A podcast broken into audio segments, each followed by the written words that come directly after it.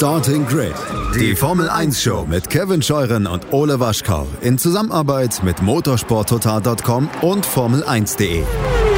Keep racing Auf meinsportpodcast.de. Einen schönen guten Tag und herzlich willkommen zu Starting Grid, dem Formel 1 Podcast auf meinsportpodcast.de. Mein Name ist Kevin Scheuren und wir schauen zurück auf den großen Preis von Belgien und ein bisschen voraus auf den großen Preis von Italien im Monster. Das tue ich nicht alleine. Ich freue mich sehr, dass er da ist. Ole Waschkau, mein Co-Moderator. Hallo Ole. Aloha. Und heute dabei vom motorsporttotal.com, Formel1.de und de.motorsport.com der stellvertretende Chefredakteur Stefan Ehlen ist mal wieder zu Gast. Hallo Stefan. Servus in die Runde und ich freue mich natürlich mal wieder am Start sein zu dürfen. Äh, Das erinnert mich natürlich, dass wir noch ein paar Rückspiegelausgaben aufnehmen müssen, ne? Oh, du hast vollkommen recht. Ja. Ja. wir hätten so ein paar Themen in der Pipeline, denen sollten wir uns mal widmen. Pass auf, das machen wir dann irgendwann nächste Woche mal. Und dann haben wir da auch wieder ein bisschen was für, für die Hörer, die auf dieses Segment warten. Aber ähm, Frage an euch natürlich erstmal, seid ihr alle wach wieder nach diesem großen Preis von Belgien? Also es war äh, Belgien, Herr Ole, Belgien. Äh, ja, ich sag mal, das war schon, das war schon, das war schon eine überfrittierte Pommes, dieses Rennen, ne? Also so schlimm fand ich es gar nicht, ehrlich gesagt. Nicht? Also vorne war es natürlich langweilig, das ist klar. Ähm, da hinten, hinter war es jetzt nicht wahnsinnig spannend, aber war okay. Also ich fand Spanien schlimmer, muss ich ganz ehrlich sagen. Was natürlich dann auch mit der Strecke zu tun hat. Ähm, äh, es war ja zumindest ein bisschen, wurde ein bisschen überholt, äh, gab einen Crash ähm, und hinten raus gab es so, so halbwegs Spannung dann mit den Renault und, und so. Und das war, war okay, war jetzt nichts Weltbewegendes. Aber ähm, es war, ja, ich, das Ding ist ja, ähm, das, äh, was noch dazu kam, äh, war ja, dass F1 TV dann am Sonntag Probleme hatte, wobei das wohl nicht an F1 TV nur lag, sondern bei YouTube irgendwie gab es auch Probleme, das hatte was mit was anderem zu tun. Deswegen habe ich schon unseren Newton-Freunden von RTL den Rest geguckt. Und man muss sagen, dafür war es okay. Nein, Quatsch. Ähm, es war jetzt nicht so, dass man was verpasst hat. Darauf will ich eigentlich hinaus. Ähm, aber ich habe schon schlimmere Rennen gesehen. Okay, das ja. Also, aber also, das, also ich fand es schon sehr grenzwertig. Ähm, aber gut, sei es drum. Ich meine, diese Rennen haben wir, Stefan. Ne? Also es gehört zur Formel 1 dazu. Es kann nicht immer äh, Tralafiti sein. Natürlich, die Wettervorhersage war totaler Mist. Ja? Also wir alle warten heute noch auf den Regen. Übrigens, äh, Sonntag ist 40% Regen angesagt. Also wird es nicht regnen. Ganz genau. In Spa hatten wir auch Regen angesagt. Die ganze Woche hieß es ja, spätestens zum Rennen regnet es dann. Und der Witz war ja dann, der Regen kam, aber halt am Sonntagabend so um 6 oder 7 Uhr. Das war allerdings dann tatsächlich tagesaktuell auch so vorhergesagt. Also die Regenvorhersage, die wurde immer schlechter für die Fans und immer besser für die Rennstrecke. Also Ja. ja, es ist manchmal unvorhersehbar in Spa, aber ich glaube, so ein Regenschauer, das hätte dem Ganzen schon so ein bisschen gut getan. Mir geht es da ähnlich wie euch.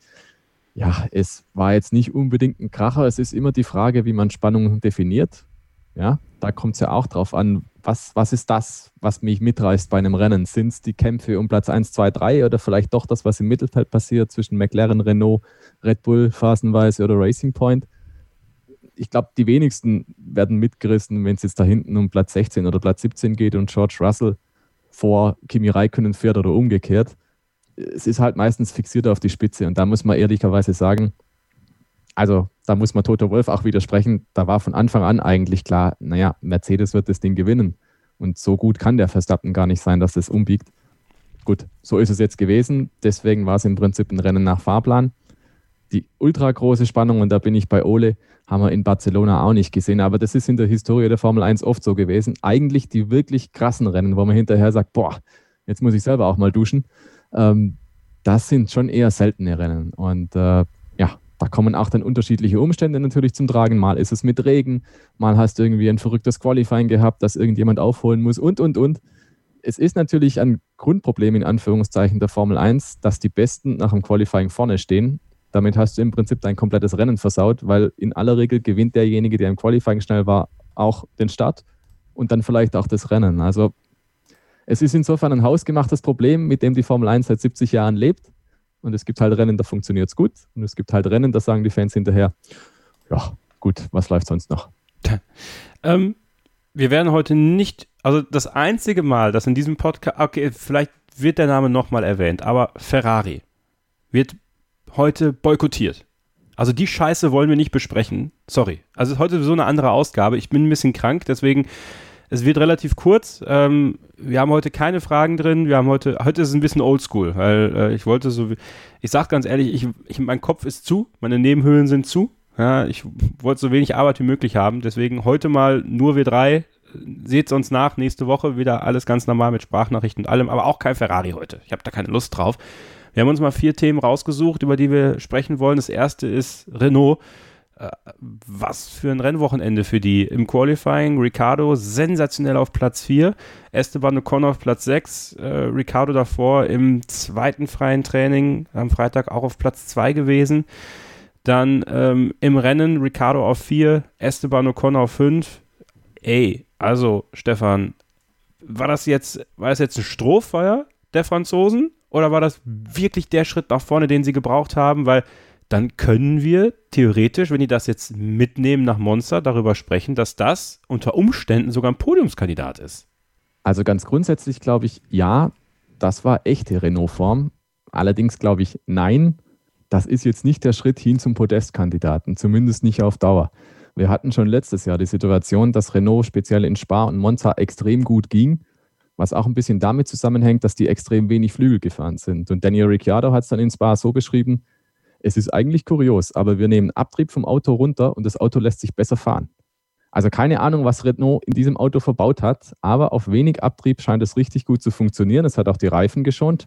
Wenn wir dann das Rennen bedenken, Ricciardo war zum gleichen Zeitpunkt bei der Safety-Car-Phase in der Box wie die Spitze, wie Hamilton, wie Bottas, wie Verstappen. Und der hat die Reifen aber am Ende noch im Griff gehabt. Ja? Der hat am Ende in der letzten Runde noch die schnellste Runde hingebügelt. Und vorne hieß es schon, oh, wir sind total marginal. Also wir wissen nicht, ob wir mit dem Reifensatz durchkommen. Also das sind so zwei Faktoren, die da zum Beispiel gut geholfen haben bei Renault.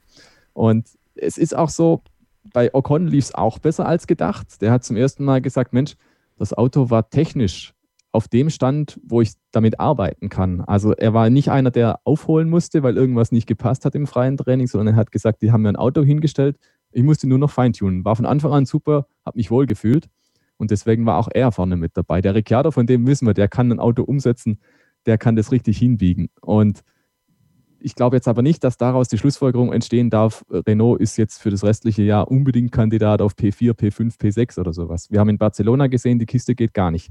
Da lief es überhaupt nicht. Da hat es geheißen, wir sind nicht gut genug. Und wir wissen, Barcelona ist eine Strecke, die belohnt Aeroeffizienz, also aerodynamische Effizienz. Wie funktioniert ein Auto im Wind und dergleichen mehr? Barcelona ist immer so ein Gradmesser, deswegen wird da auch getestet, weil eben langsame Kurven drin sind im dritten Sektor. Es gibt schnelle Kurven, es gibt lange Geraden und dergleichen mehr. Da hat Renault versagt. Und aus diesem Grund glaube ich nicht, dass das jetzt die Wiederauferstehung ist. Allerdings, Monza ist noch mal krasser als Spa. Da gibt es noch mehr Vollgas. Da gibt es noch härtere Bremszonen, da sind die Flügel noch mal kleiner. Der Renault-Motor an sich läuft, der ist sicherlich kein Mercedes oder nicht auf Mercedes-Niveau, aber der ist stark genug, um mit wenig Abtrieb, wenn die anderen ein bisschen steilere Flügel fahren, Renault und Ricciardo und Ocon zu ermöglichen, dass sie vorne mitmischen können. Die große Frage wird wahrscheinlich sein, knacken die den Red Bull, ja oder nein? Also gibt es die Chance aufs Podest?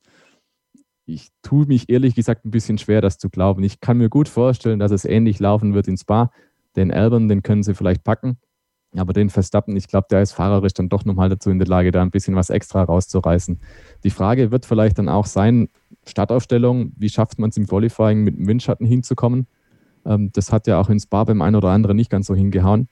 Und wenn aber zum Beispiel der Ricciardo aus welchen Gründen auch immer die Sensation schafft und zum Beispiel in die erste Startreihe fährt, dann glaube ich, sind die Chancen vielleicht da. Aber ansonsten denke ich mir, Mercedes muss Favorit sein.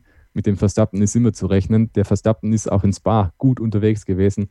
Müsste eigentlich reichen für Red Bull. Ole, was man ja sagen muss, ähm, Ricardo nur knapp dreieinhalb Sekunden hinter Verstappen im Red Bull. Das hat man die letzten Rennen ja auch schon anders gesehen. Da waren es dann immer die Mercedes oder halt Hamilton auf 1, Verstappen auf 2, beide immer so mit 15 Sekunden Abstand und jeder fuhr so sein Ding. Jetzt muss man sagen, die Performance vom Renault Ricardo ist richtig stark drangeblieben, hat in seiner letzten Runde ja noch die schnellste Rennrunde hingelegt. Also das zeigt, dass, dass da ordentlich was hintersteckt in dem Auto.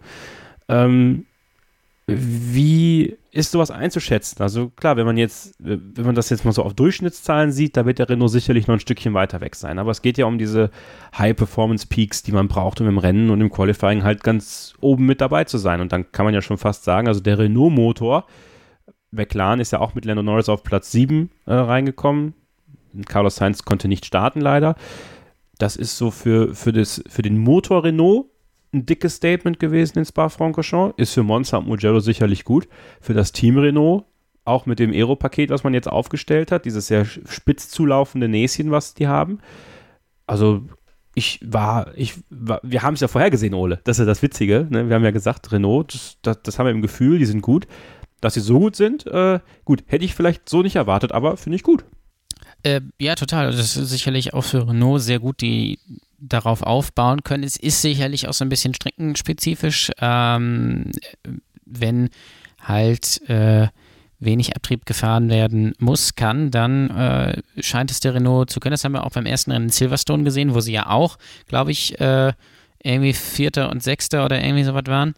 Und ähm, jetzt kommen ja dann mit Monza und Mugello ähm, Strecken, die ähnlich sind. Monza ist vielleicht nochmal noch mal was anderes, weil, hat Stefan schon gesagt, noch weniger Flügel, was natürlich aber dem Renault wahrscheinlich auch zugutekommt. Und Mugello ist dann eigentlich ähnlich wie Spa von, von der Charakteristik. Und vielleicht kann man dann auch für die restliche Saison, wo dann ja wieder eigentlich Strecken kommen, die vielleicht dem Renault eher nicht so liegen, aber den Schwung so ein bisschen mitnehmen, weil man das Auto besser versteht, weil man dann auch eine Motivation hat. Und Dan Ricciardo ist eben auch ein guter Fahrer, was sich ja auch zeigt, wenn man sich die Performance von Alexander Albon zum Beispiel mal anguckt. Und ähm, deswegen ist es eigentlich. Ähm, Gute Sache für Renault, spannend auch in der Konstrukteurs-WM, denn man ist aktuell Sechster mit 59 Punkten. Der dritte McLaren hat allerdings auch nur 68. Das heißt, wenn man jetzt zum Beispiel in Monza und Mugello gut performt mit beiden Autos, dann kann man da auch noch weiter nach vorne gehen und dann überholt man auch auf Platz 5 dieses äh, Team, was mit den roten Autos im Kreis fährt. Und ähm, ist sicherlich ganz spannend und ist ja letztendlich auch die Richtung, in die Renault gehen muss. Und ähm, beide Fahrer schaffen es halt auch dazu, äh, das zu performen, wenn das Auto dann wirklich auch gut ist. Das haben wir in Silverstone eben auch schon gesehen. Und natürlich Esteban Ocon hier auch das ein oder andere mal kritisiert, aber offensichtlich kriegt er das ja doch hin.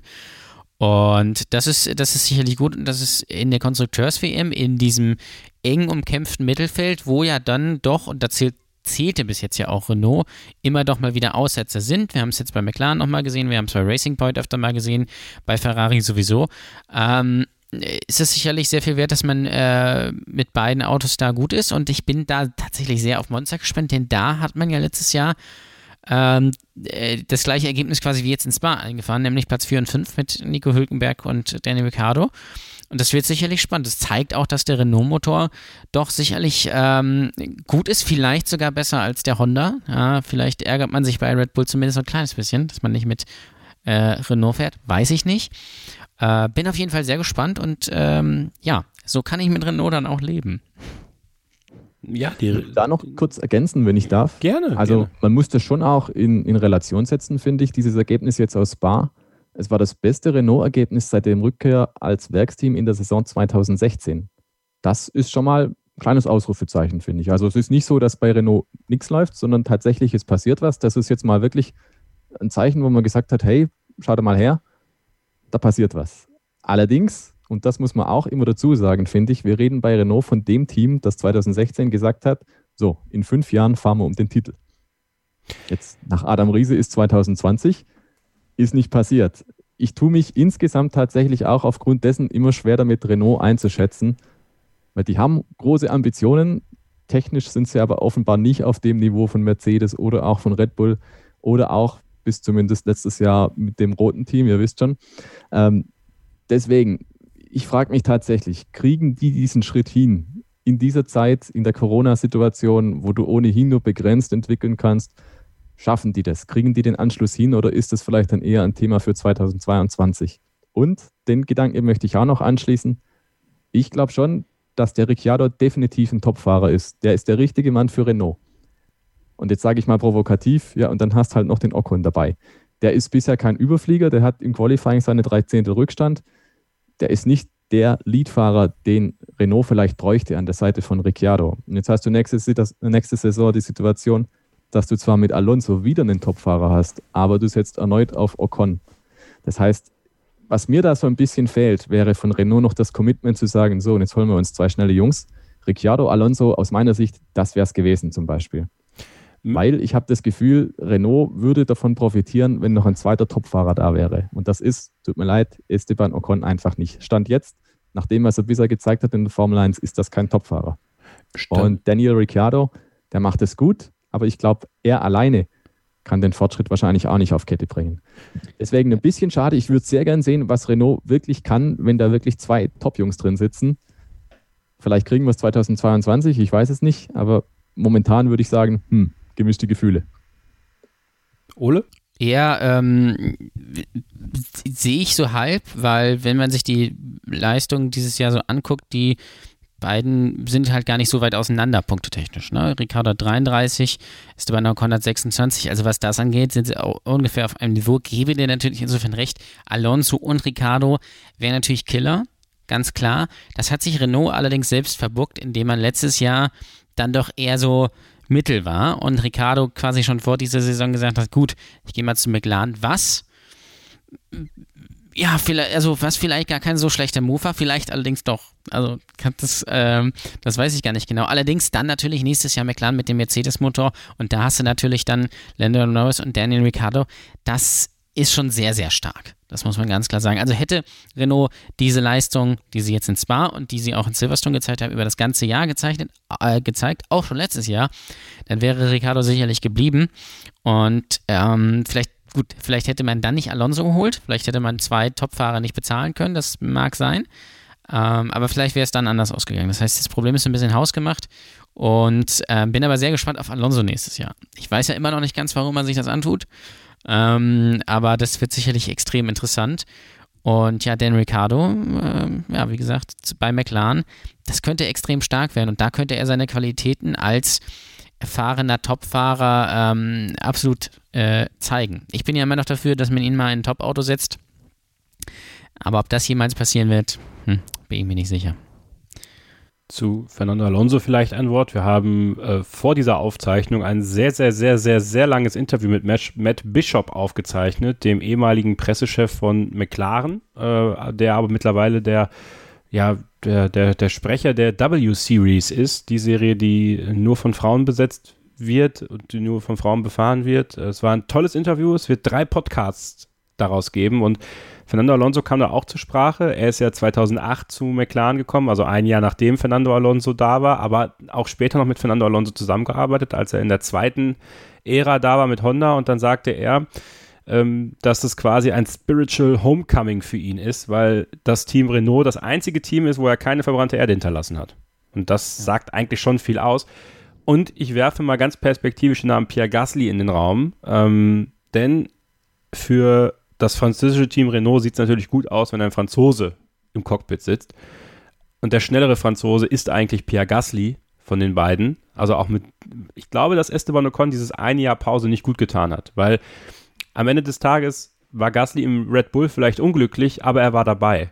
Und er war drin und war dann im Toro Rosso danach dann auch sehr, sehr gut dabei. Jetzt im Alpha Tauri umso mehr. Verdienterweise übrigens Pierre Gasly Fahrer des Rennens geworden, möchte ich mal sagen an dieser Stelle. Also hat seine ganz eigene Geschichte geschrieben, die sehr bemerkenswert war.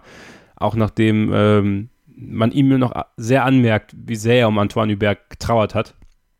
Ähm, ich würde Pierre Gasly nicht abschreiben für vielleicht sogar 20, Ocon hat, glaube ich, zwei Jahre plus Option auf ein Jahr, ne? Ich glaube, also nächstes Jahr hat er auf jeden Fall noch Vertrag. Ähm, aber für 2022 wäre das natürlich äh, eine interessante Option mit Pierre weil, sind wir mal ganz ehrlich, ähm, auch wenn er aktuell natürlich im Alpha Tauri sehr gute Leistung zeigt, auch das ganze Jahr über schon, ähm, er wird ja nicht nochmal zu Red Bull gehen, weil ähm, A ist dann die Frage, ob er da so gut performen kann ähm, weil wir haben ja jetzt gelernt durch Alexander Albon, Verstappen ist ja tatsächlich so gut. Das heißt, da würde Pierre Gasly auch da nicht unbedingt rankommen. Und Red Bull würde natürlich da einen ja, sehr krassen Image-Gesichtsverlust quasi hinnehmen müssen, weil sich die Blöße zu geben, einen Fahrer gegen den anderen auszutauschen, um dann zu sagen, jetzt tauschen wir wieder zurück, weil der da wieder gut ist, das ist ja an Lächerlichkeit dann nicht mehr zu überbieten. Da hätte man auch Danikiert da wieder reinsetzen können. Das wäre genau das Gleiche gewesen. Ob das jetzt übrigens auch für Sebastian Vettel geht, das könnt ihr selbst entscheiden. Aber äh, ja, Pierre Gasly ist sicherlich ein äh, heißer Kandidat und ähm, ich möchte Esteban Ocon nicht ganz abschreiben. Er steht natürlich aber so ein bisschen im Schatten, er ist so ein bisschen die graue Maus. Er ist ein bisschen die TSG Hoffenheim der Formel 1. Er ist da, aber er ist auch nicht da. Und das ist tatsächlich eine, Schwierigkeit und hat auch mit seinem Jahr Pause, ähm, was meiner Meinung nach immer noch relativ schlecht gemanagt wurde von äh, Toto Wolf wahrscheinlich an der Stelle, ähm, sicherlich damit auch zu tun, ja. Und Stefan, ich finde, Pierre Gasly ist als Vermarktungsobjekt, jetzt sehe ich mal den Menschen als Objekt, versteht mich nicht falsch, aber als jemanden, den du zur Vermarktung von etwas nach vorne stellen willst, also wesentlich sexier an als äh, Esteban Ocon. Ja, sehe ich auch so, sehe ich absolut so. Es ist immer die Frage, wie kommen die Jungs rüber, wie setzen sie sich selber in Szene. Und da muss man natürlich sagen, jetzt in diesem speziellen Direktvergleich, da ist Esteban Ocon wirklich eine graue Maus. Der Pierre Gasly ist jetzt auch nicht unbedingt einer, der vielleicht in der Königsklasse spielen würde in der Hinsicht, ne? aber der ist trotzdem einer, der hat sich gemacht, muss ich sagen. Also der hat sich nicht nur gemacht, seit er seinem ähm, erzwungenen Wechsel zurück zu Alpha Tauri ist. Da hat er sich fahrerisch gemacht, definitiv. Aber er hat sich auch als Persönlichkeit, glaube ich, gemacht. Und Esteban Ocon, finde ich, am Rennwochenende kommt da ziemlich wenig, ja, da, da kommt wenig Emotion rüber bei ihm. Da, da spult er sein Programm ab in diesem engen Korsett, was da die Formel 1 den Fahrern aufzwingt, bei Medienterminen oder so. Da finde ich, da kann er keine Story erzählen. Ich habe tatsächlich aber ein paar Beiträge mal mit ihm gemacht und gelesen und muss sagen, ich war überrascht, wie eloquent und wie, wie gut der Sachen erzählen kann. Oder wenn man auch so ein bisschen seinen Werdegang durchgeht bei Esteban Ocon, da steckt schon einiges dahinter. Das ist zum Beispiel der Mann, der in der Formel 3 der absolute Überflieger war und Verstappen steigt direkt in die Formel 1 auf. Also darf man alles nicht vergessen. Esteban Ocon, der hat die Formel 3 in Grund und Boden dominiert. Und Verstappen, der wurde, glaube ich, Dritter im gleichen Jahr. Der kam direkt in die Formel 1. Esteban Ocon, der hat dann seinen Weg gemacht über die DTM.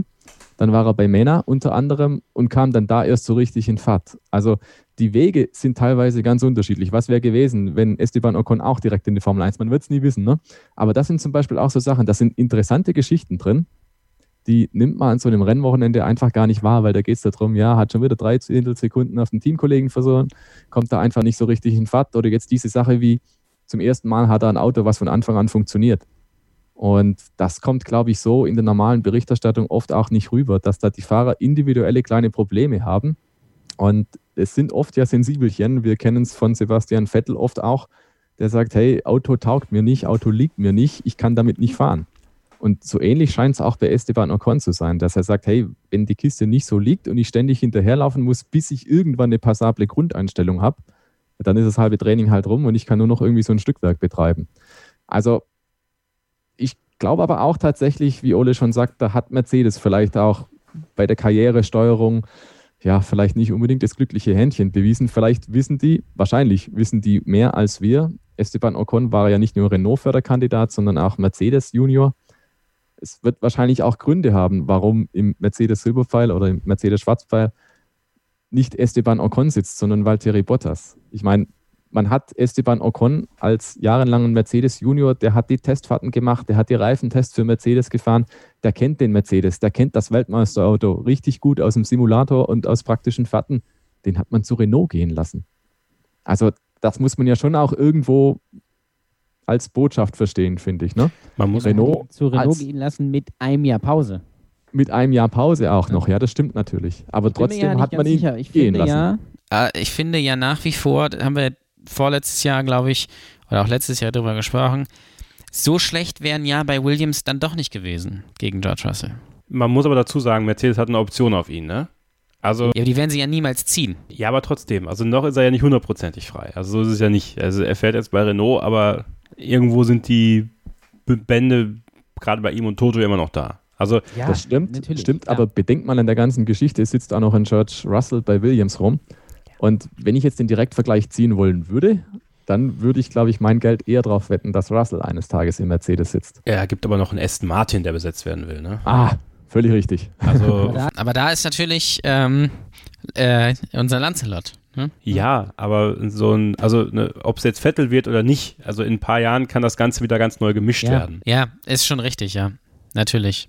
Also ich, ich weiß, was ihr, ich, total, was ihr meint. Also der Werdegang von Esteban Ocon ist beeindruckend, auch aus dem Kinderzimmer raus, aus dem er wahrscheinlich immer noch äh, seine Rennen fährt, ähm, hin in die Form, ist alles richtig. Aber man muss halt immer bedenken, und das ist leider das harte Ding in der Formel 1, du bewertest halt, du bist halt, entweder bist du Hero oder Zero einem Rennwochenende. So, und wenn sich das häuft und wenn es nicht besser wird, da musst du als ambitioniertes Projekt wie Renault überlegen, okay, was kann ich tun? Und wenn das Ziel natürlich ist, einen französischen Fahrer zu haben, dann wird der nicht Romain Grosjean sein, Nicht? sondern dann wird man, nein, sondern wird man sich umschauen äh, und dann kommt man unweigerlich auf den Namen Pierre Gasly, der, wenn er merkt natürlich, okay, bei Red Bull wird es nichts mehr und der Vertrag läuft eventuell aus und es gibt die Möglichkeit zu Renault zu gehen und in eine Position zu kommen, wo ein Fernando Alonso auch nicht mehr ewig fahren wird. Dann bist du ruckzuck vielleicht sogar die Nummer eins in einem Team, was bis dahin die Möglichkeit hat, wirklich um Weltmeisterschaft mitzufahren oder zumindest um Rennsiege. Ist alles weit und breit gedacht, aber das soll uns ja hier im Podcast auch möglich sein, das zu tun. Ja, bin ich mal gespannt auf nächstes Jahr, wie er sich dann gegen, gegen Fernando Alonso schlägt. Ich glaube, das wird sehr interessant. Ich halte nach wie vor relativ viel von Esteban Ocon, aber bin auch bei dir, Kevin, dass das Jahr Pause nicht unbedingt gut getan hat und dann mit einem schwierigen Auto wie mit dem Renault ist dann eben auch so eine Sache. Aber mal gucken, wie es dann, wie es dann nächstes Jahr ist und wie es dann ähm, äh, weitergeht. Also 2022 werden die Karten, glaube ich, eh neu gemischt. Stell dir mal vor, Hamilton hört dann auf und Vettel ist dann auch nicht mehr da. Also da sind wir aber noch nicht. Ähm, aber ja, die Pierre Gasly-Option bei Renault ist sicherlich äh, nicht gerade unspannend. Außer man nimmt doch immer Grosjean. Das kann natürlich auch immer passieren. Erstmal, erstmal natürlich das nächste Wochenende entscheiden für Esteban Ocon. Also da ein Zeichen zu setzen in Monza, das wäre vielleicht gut. Wir machen jetzt eine kurze Pause und kommen dann zu einem weiteren Team, was nicht so überzeugt hat in Spa-Francorchamps. Racing Point. Bleibt dran, hier bei Starting Grid, dem Formel 1 Podcast auf meinsportpodcast.de. Willkommen zurück bei Starting Grid, dem Formel 1 Podcast auf meinsportpodcast.de. Es ist ein bisschen Midfield Watch bei uns heute hier im Podcast. Also wir werden auch nachher noch ähm, auf ein Top-Team kommen, aber nicht so, wie ihr es denkt vielleicht. Ähm, Racing Point. Im Qualifying Platz 8 und 9 von Stroll und Perez hinter den unter dem McLaren von Carlos Sainz, immerhin vor Lando Norris, aber vor allem hinter den beiden Renault. So, und im Rennen Stroll auf 9, Perez auf 10. Was ist los bei Racing Point, Ole? Also, das Team, was so hoch gelobt ist, im Englischen würde man sagen, they believe their own hype. Ist das was, wo du sagst, ja, das trifft auf die langsam aber sicher echt zu? Ja, nein. Ich glaube, das Ding ist, dass, also der Schein trügt natürlich so ein bisschen, weil in ähm, Spanien waren sie wieder gut. Aber wir haben jetzt dieses Jahr generell auch ein paar Rennen gehabt, wo sie halt nicht so gut waren. Beziehungsweise man misst sie natürlich auch in der Erwartungshaltung, ähm, die sie dann und wann ja mal zeigen. Ja?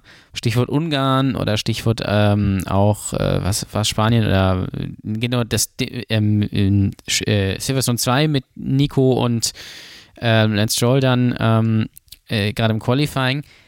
Aber so richtig, dem werden sie halt auch nicht gerecht. Das äh, sind halt nicht schlecht, aber es stellt sich, kristallisiert, kristallisiert sich wahrscheinlich immer, äh, immer mehr heraus, dass sie dann doch eben nur den Jahreswagen von Mercedes fahren und halt nicht das diesjährige Auto. Was ja nicht schlimm ist, aber ich glaube, da muss man die Erwartungshaltung so ein bisschen zurückschrauben. Man muss äh, ja, gerade zu Anfang der Saison, wo sie dann immer mal so ein paar Spitzen gesetzt haben, gerade im Qualifying, hat man gedacht, oh, jetzt, jetzt geht's aber ab. Aber da muss man, glaube ich, einfach sehen, die haben einfach ein gutes Auto, weil sie eine gute Grundlage haben. Und dann und wann können sie da halt mal was abrufen. Aber Podiumskandidat sind sie sicherlich nicht. Und sie müssen halt genauso wie alle anderen Mittelfeldteams, also äh, McLaren, Ferrari und Renault, äh, um jeden Punkt quasi jedes Wochenende kämpfen. Ja? Es ist ja schon spannend, dass McLaren immer noch das einzige Mittelfeldteam ist, mit Ferrari, okay, ähm, was äh, einen Podiumsplatz hat. Ja? Die sind halt sehr konstant. Und die anderen haben dann doch immer mal so ein bisschen Ausreißer nach oben und dann wieder nach unten. Und hier in, in, in Spa, wo wir gesagt haben, ja, der Racing Point, das alte Jordan-Team, ähm, das ja, liegt, passt gut zur Strecke, aber irgendwie dann doch nicht. Und dementsprechend sind natürlich drei Punkte extrem enttäuschend. Gerade wenn man auch bedenkt, dass Lance Stroll ja 1800 äh, Dollar pro Punkt spendet. Äh, und dann hat er nur zwei geholt. Also das ist äh, schon ein bisschen enttäuschend. Aber das fand ich dann doch schon ein bisschen wirklich, ja, einfach enttäuschend. Anders kann ich es gar, nicht, äh, kann gar nicht in Worte fassen, weil ähm, man doch mehr erwartet. Aber ja, sie sind halt dann doch eben nur ein Mittelfeldteam und nicht, wie es dann vor der Saison prognostiziert wurde, ein Angriff auf Red Bull oder sogar Mercedes. Stefan, Ola hat was ganz Tolles gesagt, wie ich finde. Der Schein trügt. Also der pinke Mercedes, was wird darüber alles geschrieben? Ihr habt auf eurem Portal unglaublich viel darüber geschrieben. Es wurden Verschwörungstheorien gestrickt, es wurden Horrorszenarien ausgemalt. Wie kann man mit einer Kopie an den Start gehen und dann bla bla bla. Muss man aber im Endeffekt sagen, es ist halt nur der 2019er Mercedes und alle haben weiterentwickelt. Also selbst Renault hat ja weiterentwickelt und hat sich verändert und getan und gemacht.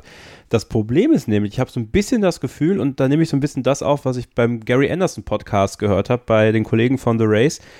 Die versuchen natürlich irgendwo auch das Setting in Anführungsstrichen von Mercedes mitzunehmen, weil das passt halt auf das Auto. Aber am Ende des Tages ist Racing Point eben nicht Mercedes, Kopie hin oder her. Ja, glaube ich schon, dass diese Einschätzung zutrifft. Allerdings würde ich bei Spa generell vorsichtig sein, jetzt nur an diesem einen extremen Ergebnis in Anführungszeichen festzumachen, ob Racing Point dieses Jahr ein Flop ist oder nicht.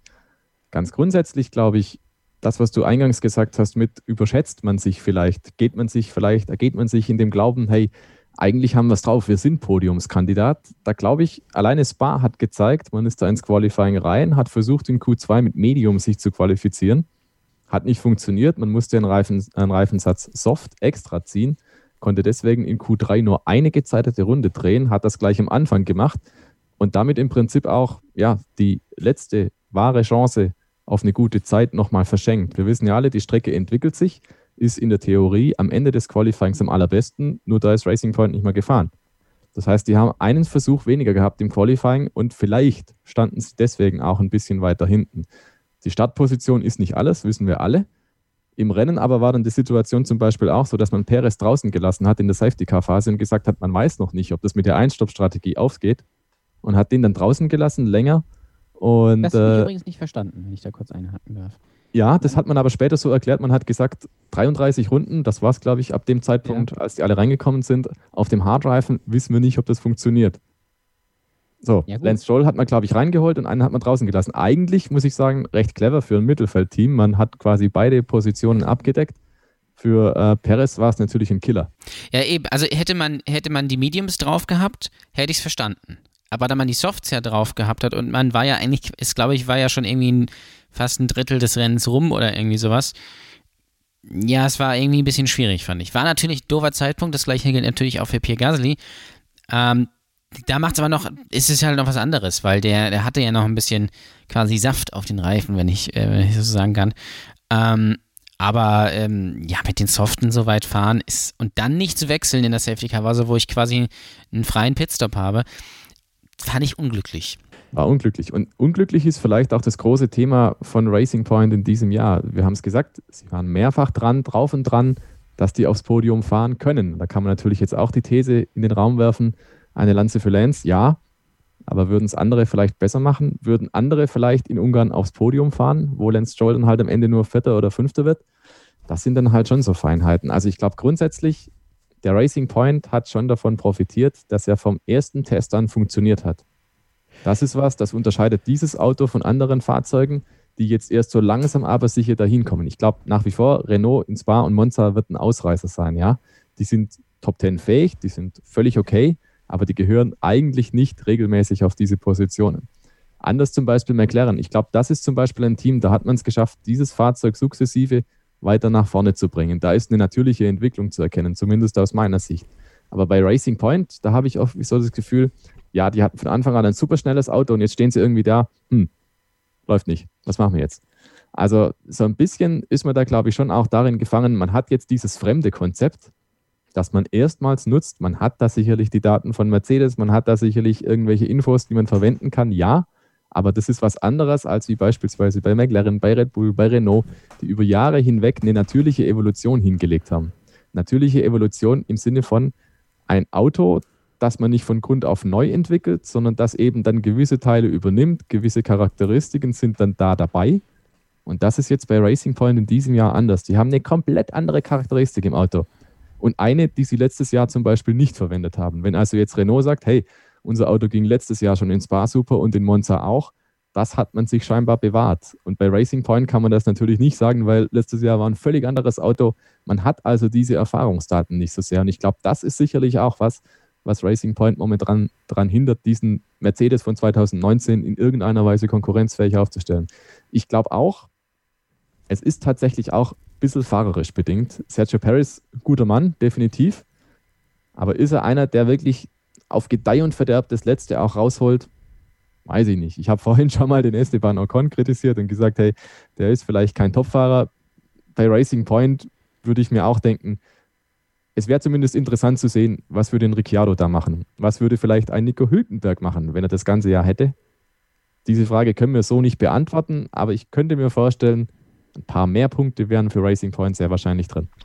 Zwei, zwei Sachen dazu. Ähm, ich finde schon, dass Renault ein aggressiv anderes Konzept aerodynamisch fährt als noch in den letzten Jahren. Also ich finde, das war der, die natürlich größte Weiterentwicklung, die Renault in den letzten Jahren geliefert hat. Also rein aerodynamisch und vom optischen her sehr aggressiv, wie gesagt, gerade vorne in der Frontpartie.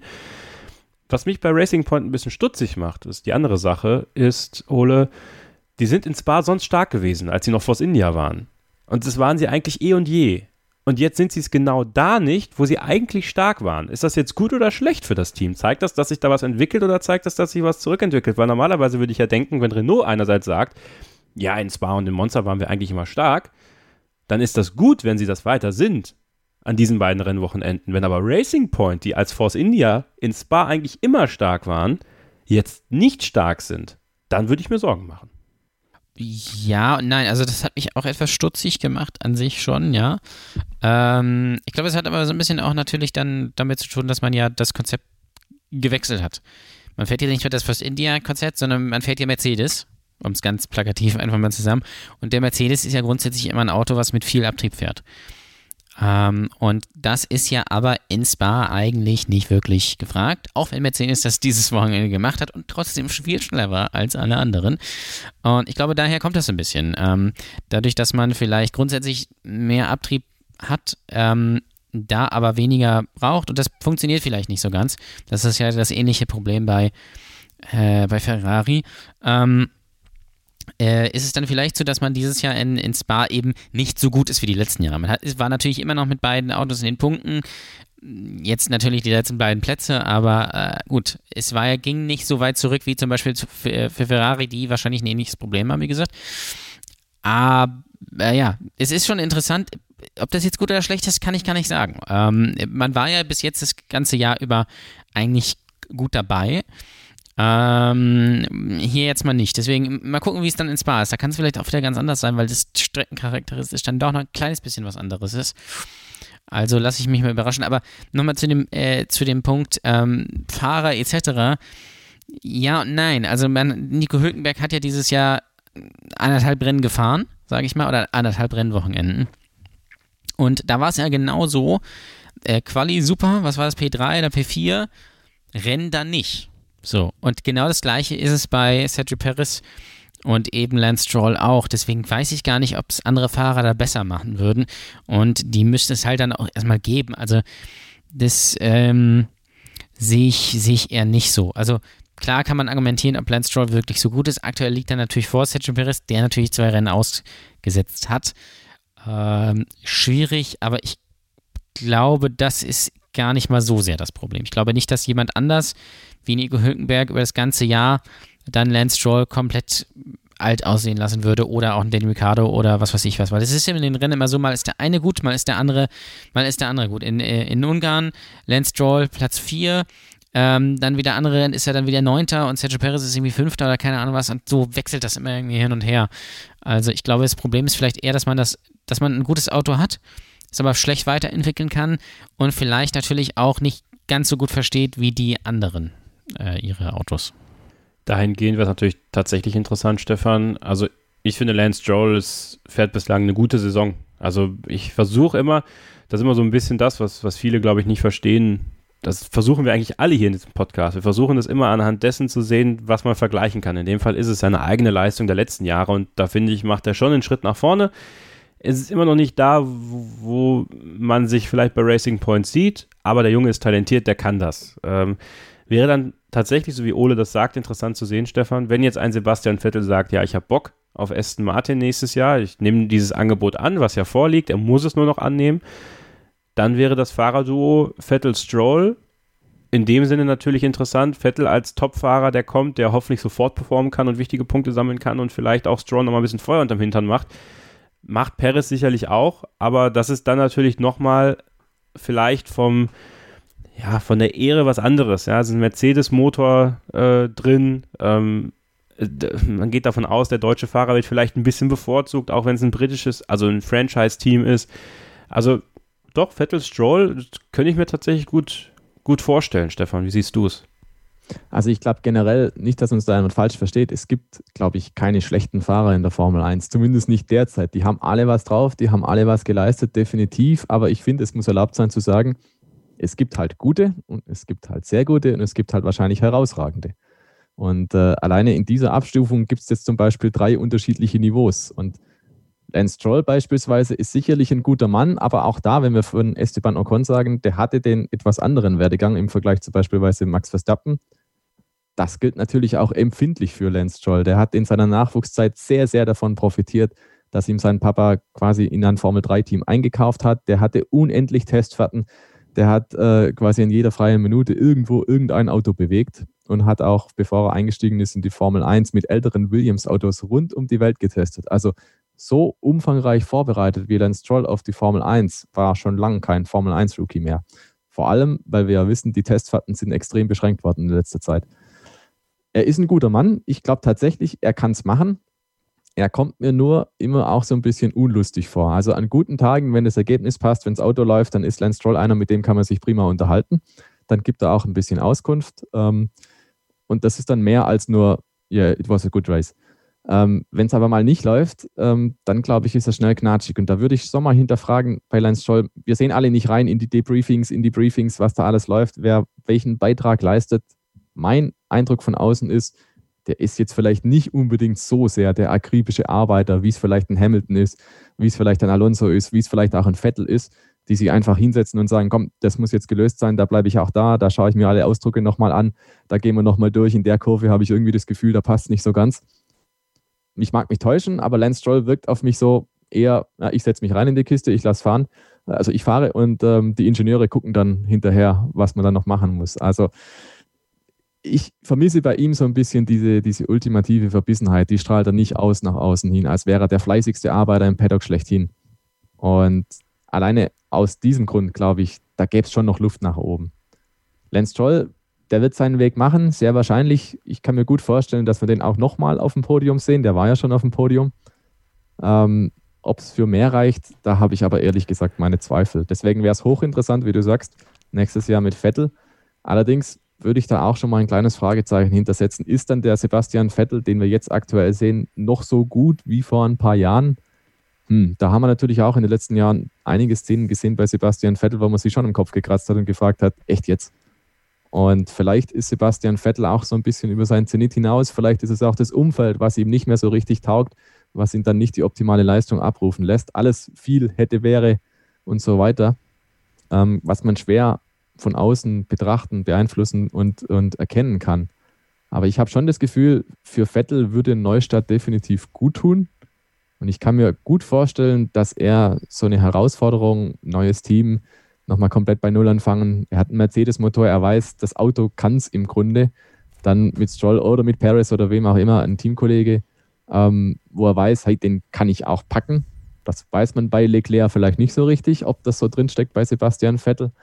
Dann kann ich mir schon vorstellen, dass wir da eine sehr interessante Saison sehen werden. Also ich persönlich würde es mir wünschen, ich fände Sebastian Vettel, Aston Martin da würden zwei Racer zusammenkommen. Ähm, das hätte schon viel Charme. Also ich könnte es mir gut vorstellen, dass bei Sebastian Vettel auch da im Hinterkopf rumschwirrt, Mensch, äh, nochmal die Verbindung eingehen mit einer sehr bekannten Marke, mit einer historischen Marke, mit einer Marke, die ja, Rennsport-Enthusiasten, glaube ich, äh, die Herzen höher schlagen lässt. Also hätte viel Charme in, in vielerlei Hinsicht und ich könnte mir vorstellen, das wäre auch was für Sebastian Vettel, um nochmal ein bisschen mehr Freude am Fahren zu kriegen. Habt ihr sie gesehen, die leuchtenden Augen von Formel 1 und Motorsportromantiker Stefan Ehlen in seiner Hommage an Aston Martin und Sebastian Vettel? Zwei Racer, die aufeinandertreffen. Ja. Nicht vergessen, eigentlich ist Aston Martin nur eine Subway-Franchise, ne? Es ist quasi, äh, es ist quasi Subway, wenn man so möchte. Oder KFC, je nachdem. Wobei das ist ja eher Shangalel. Aber ähm, ja, es ist ja so ein bisschen so, ne? Äh, oder es ist so ein bisschen wie, wie Edeka. Äh, Edeka Vettel, äh, Sebastian Vettel ist das dann. Mehr oder weniger. Aber ja, übrigens, ähm, das muss man kurz erwähnen.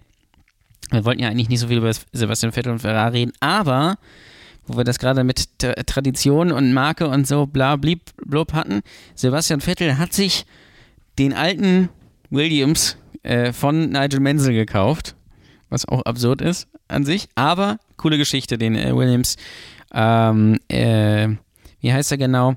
FW 14b, genau, mit dem äh, Nigel Menzel ähm, 92 Weltmeister geworden ist in überlegener Manier. Finde ich eine coole Sache, wusste gar nicht, dass man die einfach so kaufen kann und ich frage mich auch, was er damit jetzt macht. Aber gut, das wird er äh, wohl selbst wissen. Ja, und, Und das ja, Nordschleife, ne? Das Äh, macht er. Also vielleicht nicht ja. Nordschleife, ich weiß es nicht. Aber ein Sebastian Vettel, der fährt dieses Ding, der fährt dieses Geschoss. Vielleicht nicht in diesem Jahr, weil Ferrari, da gibt es gewisse vertragliche Verbindungen. Der kann ja kein Williams fahren auf einmal. Aber ich könnte mir sehr, sehr gut vorstellen, dass er da mal sagt: So, komm, Freunde, ich miete mir mal den Nürburgring oder ich miete mir mal Hockenheim oder was auch immer. Und dann fahre ich mal. Oder er wechselt äh, in die Boss GP. Oder er wechselt zu Williams, Freunde. Ne? Ja, oder so. Oder hier, er macht hier diesen äh, historischen Grand Prix, der ja auch irgendwie alle zwei Jahre oder was das ist in Monaco stattfindet, wo ja tatsächlich noch richtig gefahren wird. Ich glaube, am Nürburgring ist ja auch immer historischer Grand Prix. Da wäre er natürlich ganz gut aufgehoben. Nächstes Jahr dann beim Oldtimer Grand Prix am Nürburgring Sebastian Vettel Ja, oder natürlich in Williams. Goodwood. Jo, gut, das ist natürlich auch cool. Ja? Ja, Das wäre natürlich auch sackstark. Mal gucken. Ja, also soll er machen, finde ich gut, ja, wenn man sich, äh, wenn man sich das aufbewahrt und wenn man die Kohle hat und man sie für sowas ausgeben möchte, dann bitte, bitte machen. Weiß man, wie viel er dafür bezahlt hat? Wahrscheinlich nicht, ne? Ich weiß es ehrlich gesagt nicht, ne. Ich glaube auch, dass sowas nicht rauskommt. Ich meine, manche kannst du ja ersteigern, aber ich glaube, das war ja eine ganz andere Ja, ja. Geschichte. Das war irgendwie eins von fünf Ausgaben, die es davon noch gab oder so. Ja. Ähm, ja, auf jeden Fall eine, eine coole Geschichte für ihn ganz persönlich. Er liebt, die- er liebt die Formel 1. Und es ist natürlich schon beeindruckend, dass er sich genau dieses Auto nimmt, äh, von diesem Fahrer, ja auch ein Arbeiter im Auto, auch die 5 auf dem Auto, ja, ist auch noch, kommt auch noch dazu. Ja. Wahrscheinlich hat er das nur deshalb gekauft, einfach. Der, einfach, äh, es ging ja nicht ums Auto, sondern einfach nur, dass die ro rote 5 da drauf ist. Aber komm, Stefan, seien wir ehrlich, die romantischste Variante wäre Red 5 auf dem Williams nächstes Jahr. Forget Latifi, put in Ich fände es geil. Da kann ich vielleicht noch kurz einschieben, was mir an diesem Wochenende eigentlich am besten gefallen hat. Alexander Würz auf ORF hat erzählt, für Rad-an-Rad-Duelle hat Frank Williams, der legendäre äh, Williams-Teamchef, gerne mal einen Bonus gezahlt. Der hat gesagt, das hat dem so gefallen. Jedes Mal, wenn es da ein beinhartes Duell gibt, dann gibt es was extra Cash auf die Dash. Und da muss ich sagen, ich finde das einfach nur mega genial. Und das zeigt einfach, was Frank Williams für ein Racer ist, was das für eine Einstellung ist, was das für ein verrücktes Traditionsteam eigentlich ist. Wenn der Teamchef sagt, hey, geile Szene, dafür kriegst was. Also das ist unfassbar, oder? Stellt euch mal das vor, Toto Wolf, äh, bisschen anderes Umfeld natürlich, aber ich finde, das ist einfach, da, da geht einem das Herz auf, finde ich. Genauso geht es Frank Williams natürlich, wenn er sowas sieht. Der ist seit 50 Jahren Formel 1-Teamchef, aber der brennt dafür. Der hat dieses Feuer, das ist Leidenschaft pur.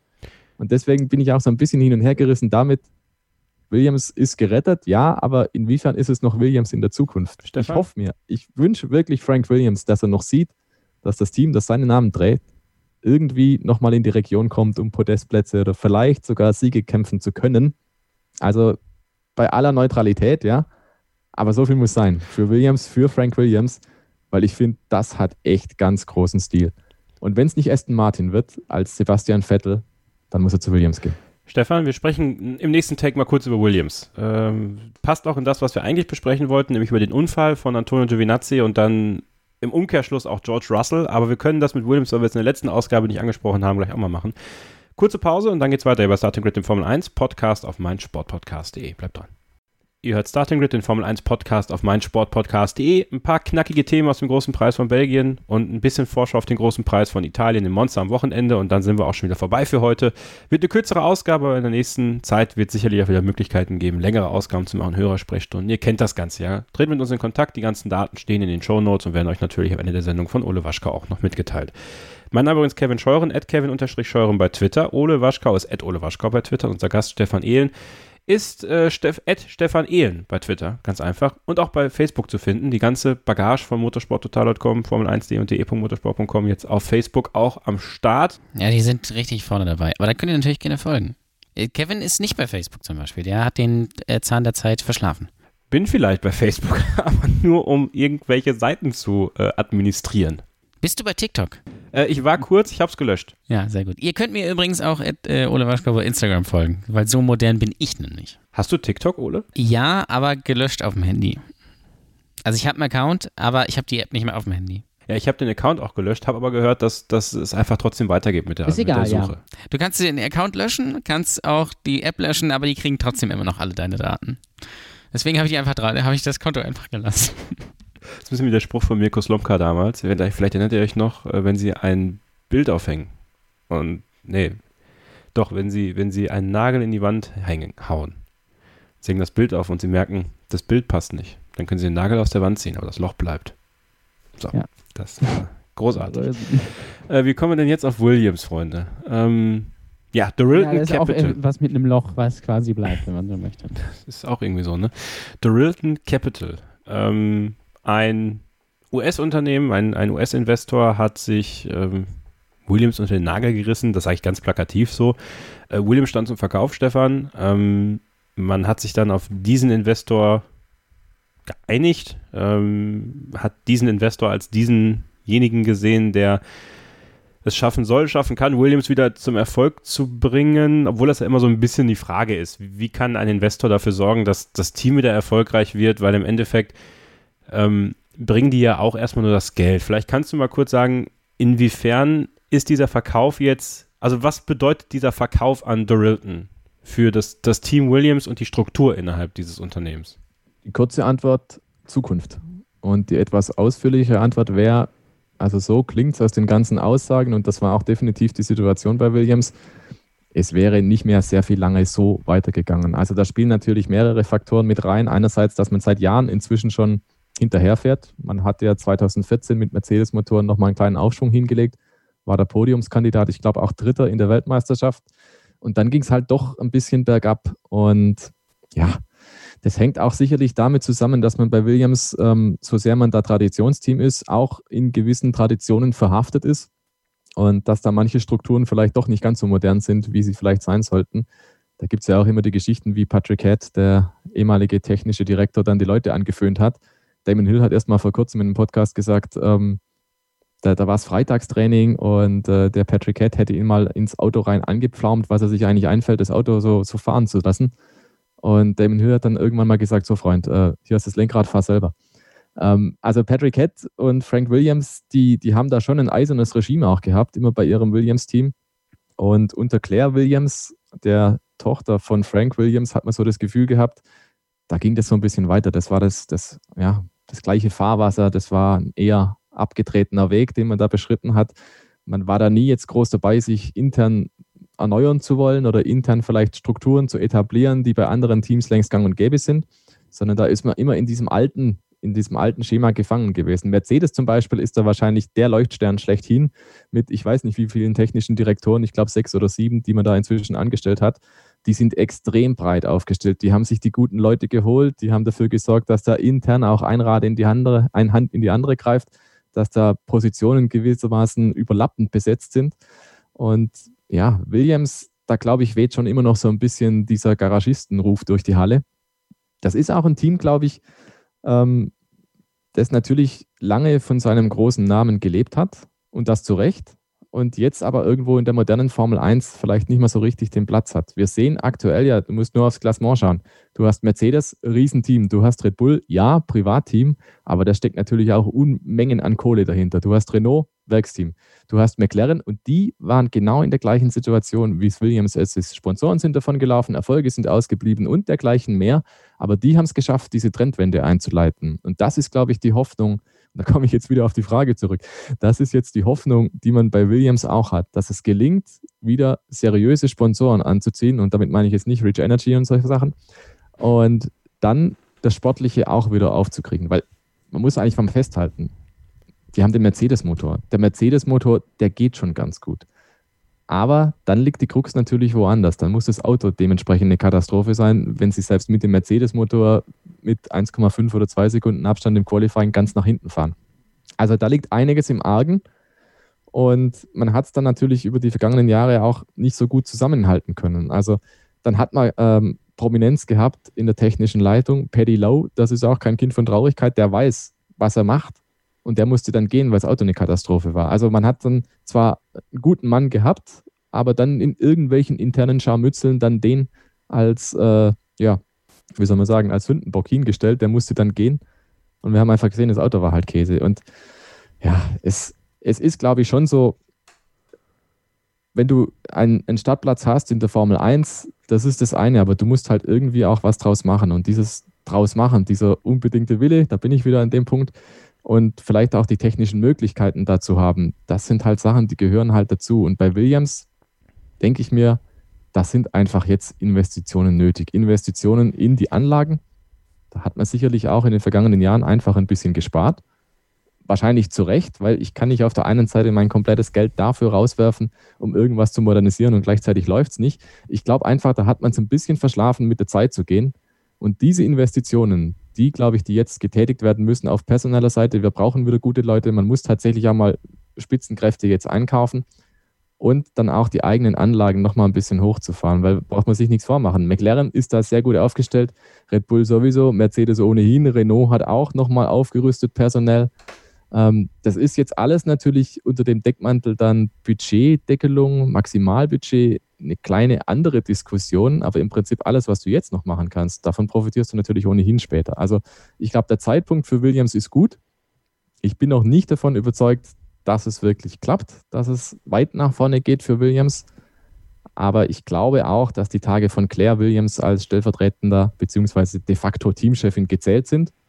Und insgeheim muss ich sagen, wäre es wahrscheinlich kein Fehler, es würde mal jemand anders ans Ruder kommen bei Williams. Einfach, um da auch nach außen hin ein bisschen zu symbolisieren, hey, geht jetzt einfach ein anderer Wind, wir probieren was anderes, wir machen es anders.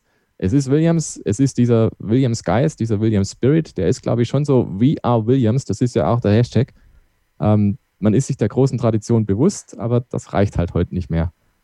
Ja. Und deswegen glaube ich, wenn dieser Impuls kommen kann, wenn nicht nur die Finanzen stimmen, das ist sicherlich ein Kernpunkt, aber wenn es dann auch kommt auf technischer Seite und auf personeller Seite, wenn man dann auch mal wieder vielleicht einen Spitzenfahrer anlocken kann und nicht darauf angewiesen ist, dass man vielleicht einen Nicolas Latifi reinholt, ähm, das meine ich jetzt gar nicht böse, der ist ja durchaus ein paar Jahre in der Formel 2 ganz, ganz manierlich gefahren, aber eben halt ein paar Jahre.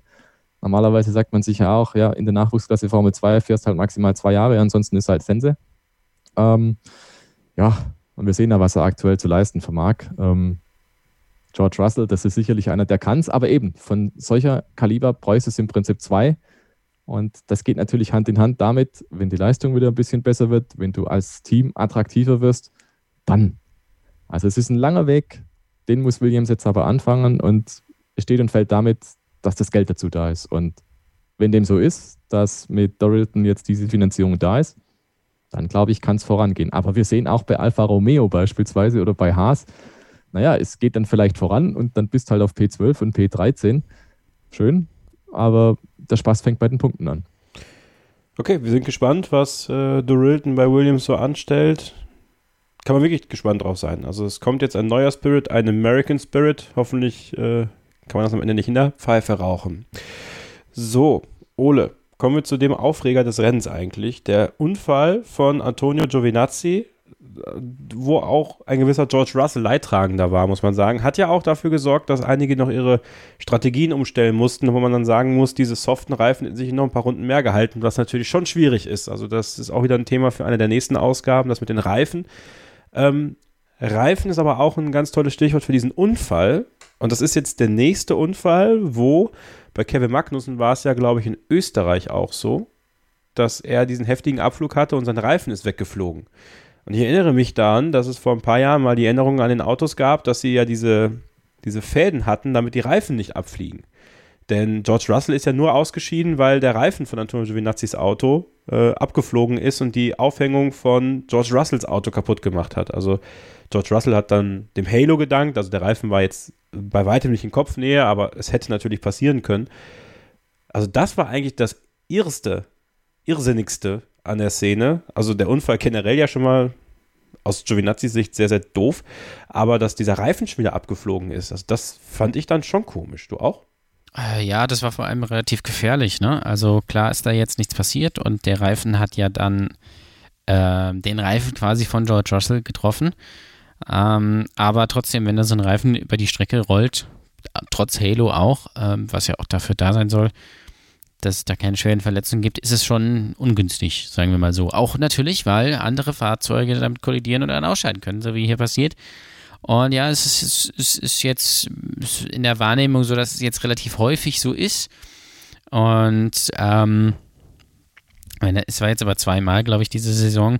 Und das ist natürlich vielleicht auch zweimal zu viel, weil man diese äh, auch wirklich Seile hat, um das zu sichern. Man muss aber auch ganz klar sagen, dass die ganzen Jahre davor halt nicht wirklich was passiert ist. Die Sachen erfüllen schon ihren Job, aber offensichtlich muss man da vielleicht mal gucken, ob man danach bisschen kann, weil es scheint gewisse Szenarien zu geben. Äh, wenn die eintreten, dann fliegt es halt ab, was sicherlich auch ein bisschen, bisschen mit der Aufhängung zu tun hat. Er ist ja mit dem Heck zuerst eingeschlagen und es war ja auch ein Heckreifen, was da dann äh, abgeflogen ist. Also, ähm, ja, ich sehe es jetzt persönlich gar nicht so schwierig, wie es äh, so gemacht wird. Es ist sicherlich gefährlich und auch sollte nicht passieren. Denke mir jetzt aber auch so, ja, kann halt aber auch passieren. Es ist halt, war halt auch eine extrem dumme Stelle, wo Giovinazzi da abgeflogen ist, war auch ein extrem dummer Abflug, muss man ganz ehrlich sagen. Ähm, und es sah erst ja relativ heftig aus auch. Da dachte man ja, okay, krass, mega heftiger Unfall. Am Ende war es ja dann irgendwie nix, wenn man ehrlich ist. Ähm, aber ja, ich denke mal, die FIA wird sich das mal genau angucken ähm, und auch eruieren, warum das so ist, weil das ist ja letztendlich die Frage. Weil alle Jahre davor hat es ja dann gehalten. Prä, äh, prominentestes Beispiel ist sicherlich ja immer noch diese Szene von Kimi Räikkönen am Nürburgring in der letzten Runde, wo ja dieser Reifen quasi ihm quasi schon entgegenkommt, ähm, aber nicht abfällt. Ja, ähm, und hier war es halt eben anders. Keine Ahnung, aber ich fand es jetzt gar nicht so schlimm. Stefan? Also du hast, du siehst ja auch diese technische Entwicklung der Formel 1 Autos, begleitest sie ja auch für motorsporttotal.com, formel1.de.motorsport.com. Ist schon, also ich finde es schon ein bisschen besorgniserregend. Gut, wir reden da natürlich immer über sogenannte Freak-Accident, also kein Unfall gleicht ja dem anderen eins zu eins und jede Situation musst du im Prinzip für sich betrachten. Also so eine Blaupause zu erstellen nach dem Motto, wenn er jetzt in der Kurve abfliegt, dann äh, bleibt das Rad dran, definitiv, Ausrufezeichen, das gibt es nicht. Diese Garantien gibt es einfach nicht.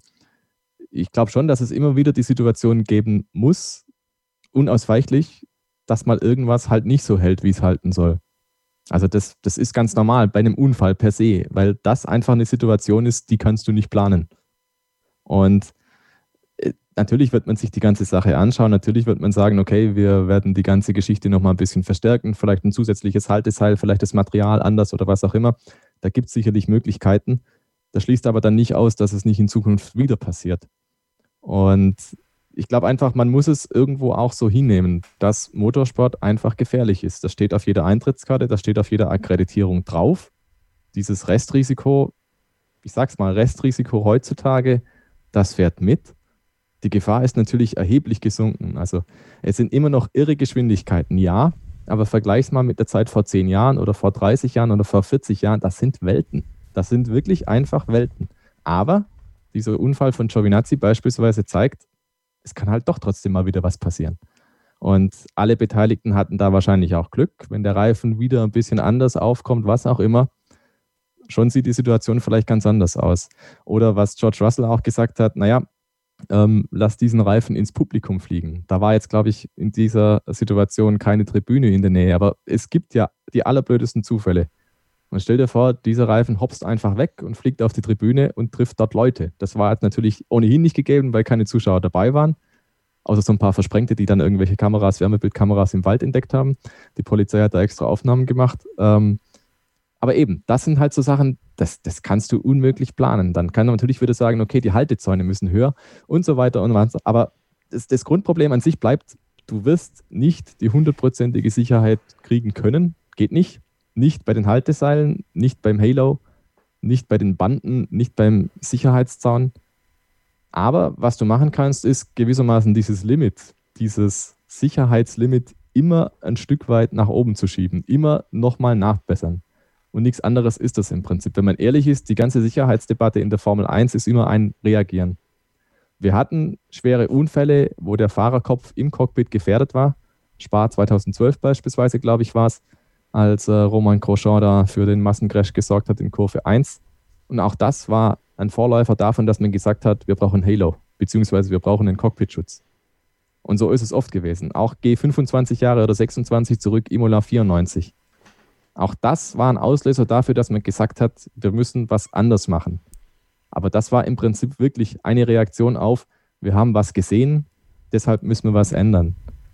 Und wenn du etwas nicht siehst, ist es auch vollkommen normal, dass man dann nicht sofort hergeht und sagt, ja, das müssen wir jetzt hier nochmal reglementieren oder da müssen wir was ganz anderes machen, weil es gewissermaßen kein Problem darstellt. Wenn es ein Problem ist, so wie jetzt hier, dann kann man darauf reagieren. Und das ist die übliche Vorgehensweise, glaube ich, an der Geschichte. Was mich an der Szene aber irritiert hat, war eigentlich sogar mehr, dass ich im ersten Moment gedacht habe, hui, also dafür, dass jetzt nur Safety Car ist, liegt da ganz schön viel Kohlefaser auf der Strecke. Und meine Sorge war dann eher, dass äh, das ganze Feld durchgeleitet wird durch die Unfallstelle. Jeder sammelt sich da weiß Gott was auf im Auto in den Reifen. Und wir alle wissen, Spa ist durchaus eine Highspeed-Strecke. Und da kann es dann schon auch mal böse enden, tatsächlich. Wenn man dann einen Reifenschaden kriegt bei Tempo 300, haben wir alles schon mal gesehen am Ende der Kemmel geraten. Ähm, das ist jetzt nicht unbedingt ganz so clever. Und nicht jeder Fahrer ist zum Boxenstopp abgebogen. Andere sind auch durchgefahren. Also ich fand es im ersten Moment, muss ich sagen, ein bisschen fahrlässig. Ähm, Rennleiter Masi, Michael Masi hat dann später gesagt, ähm, naja, diejenigen, die in die Box gefahren sind, ähm, bei denen hätten die Teams natürlich die Reifen sofort kontrolliert. Die haben alle gesagt, kein Problem, schaut alles okay aus. Und die Sportwarte an der Rennstrecke hätten auch die Linie dann so weit gekehrt gehabt, dass beim zwei, zweiten Durchfahren ähm, die Linie so weit okay gewesen sei. Für meine Begriffe in der ersten Reaktion auf den Unfall, man weiß nicht, wie schwer der ist. Man sieht, die ganze Strecke ist einfach voll. Meine natürliche Reaktion wäre gewesen, rot. Wir stoppen das Ganze, wir schauen, was danach passiert. Aber mir war das ein bisschen zu unsicher. Mir war da ein bisschen zu viel Unwägbarkeit dabei, gerade weil es Spar ist und äh, die Sicherheitsthematik dann doch im Vordergrund stehen sollte. Weiß nicht, wie ihr seht, aber wahrscheinlich ist es vertretbar, völlig vertretbar, die Safety-Car-Phase so. Aber wenn man dann auch immer drauf pocht, zum Beispiel, und sagt, hey, es regnet jetzt gerade sehr stark, wir fahren hinterm Safety-Car los ähm, und solche Sätze, was völlig okay ist, was völlig seine Berechtigung hat, ja. Aber dann hätte ich jetzt in diesem Moment als Konsequenz eigentlich gedacht, müsste analog folgen, wir machen erstmal rot und gucken, was da überhaupt Sache ist und dann geht's weiter.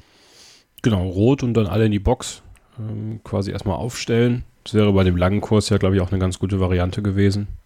Dann hätte man immer noch äh, hinterm Safety Car herfahren können erstmal. Also es wäre schon eine Möglichkeit gewesen, von der einfach nicht ähm, von der einfach nicht Gebrauch gemacht worden ist. Ich lese gerade die französische ähm, motorsport.com Seite. Oh, mein Französisch ist ganz schön eingerostet, muss ich sagen, Leute. Aber ich glaube, ich äh, gehe davon aus, dass die FIA auch was machen wird wegen des Reifens, der abgeflogen ist, beziehungsweise dass man da eine Untersuchung macht. Dass man äh, da schauen wird, was man machen kann. Seit 1999. Also die, die wird es definitiv geben. Diese Ja, ja, Untersuchung, die ist auch schon angekündigt. Ähm, man hat noch vor Ort das Auto abfotografiert. Man hat Ja. natürlich die entsprechenden Teile beschlagnahmt auch und wird diese Untersuchung definitiv machen. Ja, also das steht definitiv fest. Also seit 99 gibt es diese Seile, die vorgeschrieben sind. 2004 wurde das noch weiter ähm, festgezurrt. Aber wir haben auch in der Formel 2 einige Unfälle gesehen in diesem Jahr schon, ähm, wo die Reifen abgeflogen sind. Also ich glaube, das wird etwas sein, was man machen muss. Und ich gebe dir auch recht, es waren sehr viel Kohlefaserteile auf der Strecke. David Coulthard sagte, es ist mehr ähm, Kies gewesen, aber Gut, viel Kies gibt es in Spa ja auch nicht mehr. Ähm, ja, wird man weiter beobachten müssen. Ist auch was zum Thema Sicherheit, was man, glaube ich, beobachten muss. Ähm, unabhängig davon, dass der Unfall von Giovinazzi natürlich höchst peinlich war für ihn. Und das wirft natürlich die Frage auf, wenn wir das auch noch ganz kurz diskutieren, Ole. Äh, Ralf Schumacher hat es ja ins Spiel gebracht, kann man auf äh, Formel1.de nachlesen. Durchaus eine Chance, dass zwei Ferrari-Junioren äh, bei Alfa Romeo im Cockpit sitzen werden, denn das war tatsächlich keine gute Eigenwerbung für Giovinazzi. Mick Schumacher fährt eine sehr stabile Formel-2-Saison. Ähm, Schwarzmann auch jetzt offensichtlich mit einer steigenden Form. Eilert eh schon sehr gut unterwegs. Also gehen wir davon aus, Raikön das dürfte vorbei sein ähm, am Ende der Saison. Giovinazzi macht keine Werbung, also vielleicht dann tatsächlich doch zwei Ferrari Junior nächstes Jahr im, im Alfa Romeo. Ja, komplett ausschließen würde ich es nicht. Halte ich für eine sehr, sehr realistische Variante. Es hängt ein bisschen daran, davon ab, ob Kimi Lust hat. Weil ich glaube, wenn Kimi sagt, ich fahre noch mal ein Jahr, wird man bei Sauber nicht sagen, du Kimi, lassen wir mal lieber. Kann ich mir nicht vorstellen irgendwie, weil ich glaube, der ist fürs Team sehr wertvoll, ist, glaube ich, auch ein angenehmer Charakter im Team und ähm, dieses Jahr liegt es ja schon irgendwie dann auch so ein bisschen am Auto, beziehungsweise an diesem äh, Motor von diesem Hersteller da, den die fahren, der nicht so gut ist. Und ähm, ähm, wenn Kimi aber natürlich sagt, oder Kimis Familie, wie Kimi ja gesagt hat, sagt, nee, komm, das war's jetzt mal, Dankeschön, das war's von mir, ähm, dann sehe ich eigentlich auch Schwarzmann und ähm, Mick Schumacher in, in diesem Auto. Es würde einfach gut passen, weil ich glaube, Gio Giovinazzi, unabhängig jetzt von dem Unfall, zeigt nicht so unbedingt die Form oder die, die Leistung, die man zeigen müsste, damit man sagen, guten Gewissen sagen könnte, okay, wir fahren jetzt nochmal ein Jahr. Wobei er jetzt mit Kimi doch auch auf, gut auf Augenhöhe ist und oft auch vor ihm ist. Trotzdem ist es nicht so, dass man jetzt sagen würde, boah, krass, da ist jetzt der neue Superstar. Das ist es nicht. Und äh, Mick Schumacher und Robert Schwarzman, die kennen sich natürlich eben äh, auch äh, von, von diesem Jahr ähm, vom Formel 2-Team von Bremer. Und ähm, das würde einfach, glaube ich, total gut passen. Ich sehe sowieso beide nächstes Jahr, nächstes Jahr eigentlich in der Formel 1. Ob das nun bei diesem Team ist, bei Sauber, ob, äh, oder ob das jetzt bei Haas ist, das weiß ich gar nicht. Aber ich halte das für sehr, sehr. Also Schwarzmann auf jeden Fall, weil der wird höchstwahrscheinlich die Formel 2 gewinnen. Und Mick Schumacher zeigt auch, auch wenn er aktuell ja, glaube ich, nur Vierter, ist er Vierter oder Dritter der Gesamtwertung, ich weiß gar nicht, ähm, zeigt doch, dass er eine unglaublich gute Konstanz hat. Ähm, jetzt, glaube ich, vier Podiumsplätze in den letzten fünf Rennen. Das ist schon sackstark, muss man sagen. Habe ich natürlich auch einige äh, alte Schumi-Fans bei Facebook gelesen, denen das nicht reicht. Ja, fand ich interessant. Ähm, aber ja, und dann heißt er natürlich Schumacher, das hilft natürlich schon. Und ich glaube, das ist auch sehr prestigeträchtig. Letzte, letzte Woche hieß ja noch Nico Hülkenberg und Michael, äh, Michael Schumacher. Ja, genau, der. Mick Schumacher bei ähm, Alfa Romeo. Ähm, ich gehe einfach mal davon aus, dass nächstes Jahr Schwarzmann und äh, Mick Schumacher bei Alfa fahren. Und ich sehe auch gewisse Chancen für Callum Eilert bei Haas und auch für Yuki Tsunoda bei äh, äh, Alpha Tauri. Fasst es gut zusammen. Machen wir eine kurze Pause und dann sprechen wir gleich über das Thema Wahrnehmung von Langeweile. Wolltest du nicht eine kurze Ausgabe heute machen, Kevin? ja, machen wir. Ja, wir machen die Takes so lang. Es ist immer noch eine kürzere Ausgabe als sonst. Okay. Oder? Ja, so halb. Naja, ist egal. Machen, machen wir. Bis gleich. Die Formel 1 ist langweilig. Mercedes ist das einzige Team, das gewinnt und überhaupt für die Lewis Hamilton total blöd. Das liest man ganz häufig, wenn man während Formel 1 Rennen mal bei Twitter schaut. Hallo und herzlich willkommen zurück bei Starting Grid, dem Formel 1 Podcast auf meinsportpodcast.de. Leute machen Mercedes ja quasi schon Vorwürfe, dass es so langweilig ist, Stefan. Ähm, kann man das denn machen? Sollte man das machen? Nein, nein. Eigentlich muss man ja vor Ehrfurcht auf die Knie gehen und sagen, Mensch, das ist absolut irre, was Mercedes und Hamilton da abziehen. Also über Jahre hinweg diese Konstanz und vor allem diese, diese Fähigkeit, das Level immer noch mal nach oben zu setzen. Also die Konkurrenz holt ja irgendwann mal auf, aber Mercedes ist immer halt diesen einen Schritt doch noch mal voraus. Also man hat es da über den bislang größten Zeitraum geschafft, diese irre Leistung immer noch mal zu verbessern, das ganze Paket nochmal zu optimieren. Und ich finde, das ist wirklich aller Ehren wert. Es gab auch früher Dominanzen, ja, Ferrari, Red Bull, McLaren, wie sie alle heißen. Jeder hat mal irgendwie so zwei, drei, vier, fünf Jahre gehabt, in denen er absolut spitze war. Aber Mercedes, das ist einfach eine ganz neue Dimension. Und ich glaube, diese Wahrnehmung, dass es langweilig ist, ähm, das ist sicherlich auch damit einhergehend, dass eben dieser Zeitraum mit Mercedes jetzt halt so lange ist. Das seit 2014, es ist jetzt das siebte Jahr wahrscheinlich, in dem Mercedes unangefochten wirklich die Nummer eins ist und kein anderes Team rankommt an diese Leistung, dass wir ja nur halbe WM-Titelkämpfe sehen. Also nicht die ganz große Konkurrenz, die man aus früheren Jahren ge äh, gewohnt war. Und ich glaube einfach, dass es heute auch schwieriger ist als in der Vergangenheit, für Spannung zu sorgen. Früher war viel Spannung auch da drin, ja, wer schlägt in den Schumi zum Beispiel? Ähm, das war, glaube ich, für viele auch das, weshalb sie sich vor den Fernseher gesetzt haben. Aber heute, glaube ich, gibt es auch so viele andere Möglichkeiten, wie man sich beschäftigen kann. Man kann die Formel 1 mal nebenbei schauen. Man ist nicht mehr darauf angewiesen, dass man um 14 Uhr oder um 15.10 Uhr vor dem Fernseher sitzt und dergleichen mehr. Ich glaube einfach, dass man heute mehr gewohnt ist, man will sofort unterhalten werden. Man will sofort Entertainment haben. Und wenn es kein gutes Entertainment gibt bei dem, was ich anschaue, dann nehme ich halt eins von den 365 anderen Angeboten, die gerade jetzt zeitgleich laufen oder die on-demand verfügbar sind. Ähm, es ist also schon ein bisschen Zeitgeist, glaube ich, der da mitspielt. Andererseits habe ich da auch diese Tage auf Twitter und auf Facebook eine kleine Umfrage gestartet und mal Spa zum Anlass genommen und gefragt, was macht eigentlich für euch so ein spannendes Rennen aus. Da fand ich die Antworten recht interessant. An dieser Stelle auch Dankeschön für die Beteiligung. Da kamen zum Beispiel solche Sachen wie harte Duelle. Gibt es heutzutage vielleicht wirklich weniger harte Duelle? Würde ich zum Beispiel mit einem Ja vielleicht beantworten. DRS zum Beispiel macht viele Duelle einfach kaputt. Künstliches Überholen, es gibt keinen richtigen Zweikampf mehr. Verteidigen ist kaum mehr möglich, weil der andere einfach vorbeifährt. Haben wir in Spa auch gesehen. Dann wird angeführt zum Beispiel, Spannung gibt es durch hohe Leistungsdichte. Die Formel 1, das muss man auch mal festhalten, war selten so konkurrenzfähig wie 2020. Wir haben alle Teams innerhalb von zwei Sekunden im Qualifying oder 1,5, wenn es ganz extrem gut läuft. Das ist ganz, ganz großer Sport. Wir reden hier von zehn Teams, wir reden von 20 Autos und wir glorifizieren immer die Vergangenheit. In der Vergangenheit waren manche Teams zehn Sekunden langsamer. Und zwar okay, weil das Rennen irgendwie spannend war oder auch nicht, weil McLaren dann 15 von 16 Rennen gewonnen hat. Also man muss das schon auch dann immer in der jeweiligen Relation auch sehen. Was natürlich ein schlagendes Argument ist, auch auf der Liste hier, wechselnde Sieger.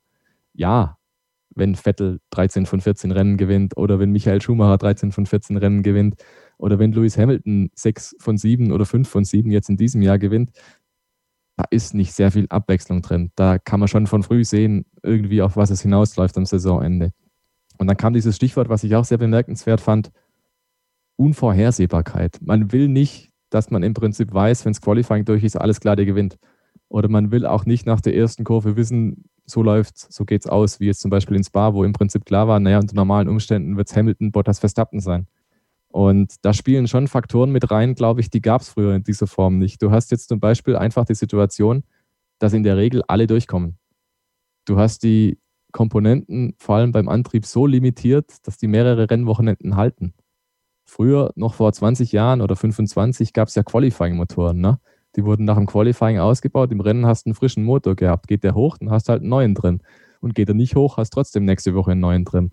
Und durch diese ganze Haltbarkeit, durch diese ganze Zuverlässigkeit, die jetzt mittlerweile da ist, nimmt das diese Unwägbarkeit raus. Du hast jetzt heute nicht mehr die Spannung, ja, kommt der Hamilton überhaupt durch? Früher war das noch ganz anders. Da hast du dich echt gefragt, hui, also wenn die Kiste hält, dann wird es heute was, ansonsten wird es halt nichts. Und dazu kommt zum Beispiel auch, schau dir die Rennstrecken an. Kaum Kiesbetten mehr. Selbst Spa hat man extrem kastriert. Es gibt nur noch ein paar ganz kleine Kiesbetten. Man hat inzwischen ja sogar hinter dem Randstein, der ja hinter der weißen Linie liegt, der Randstein, ne? die weiße Linie begrenzt die Rennstrecke. Der Randstein, diese Curves, das ist ja sogar noch das Zugeständnis an die Fahrer, wenn er noch ein bisschen mehr Platz braucht dann könnt ihr diesen Randstein mitnehmen. Und hinter diesem Randstein gibt es ja jetzt auch Beton. Für den Fall, dass mal jemand doch noch ein bisschen weiter rausfährt und dann mit allen vier Rädern über die weiße Linie kommt und dann alles ein bisschen großzügiger interpretiert, ja, dann haben wir noch die Auslaufzone aus Asphalt. Und früher wäre da halt einfach Kies gewesen.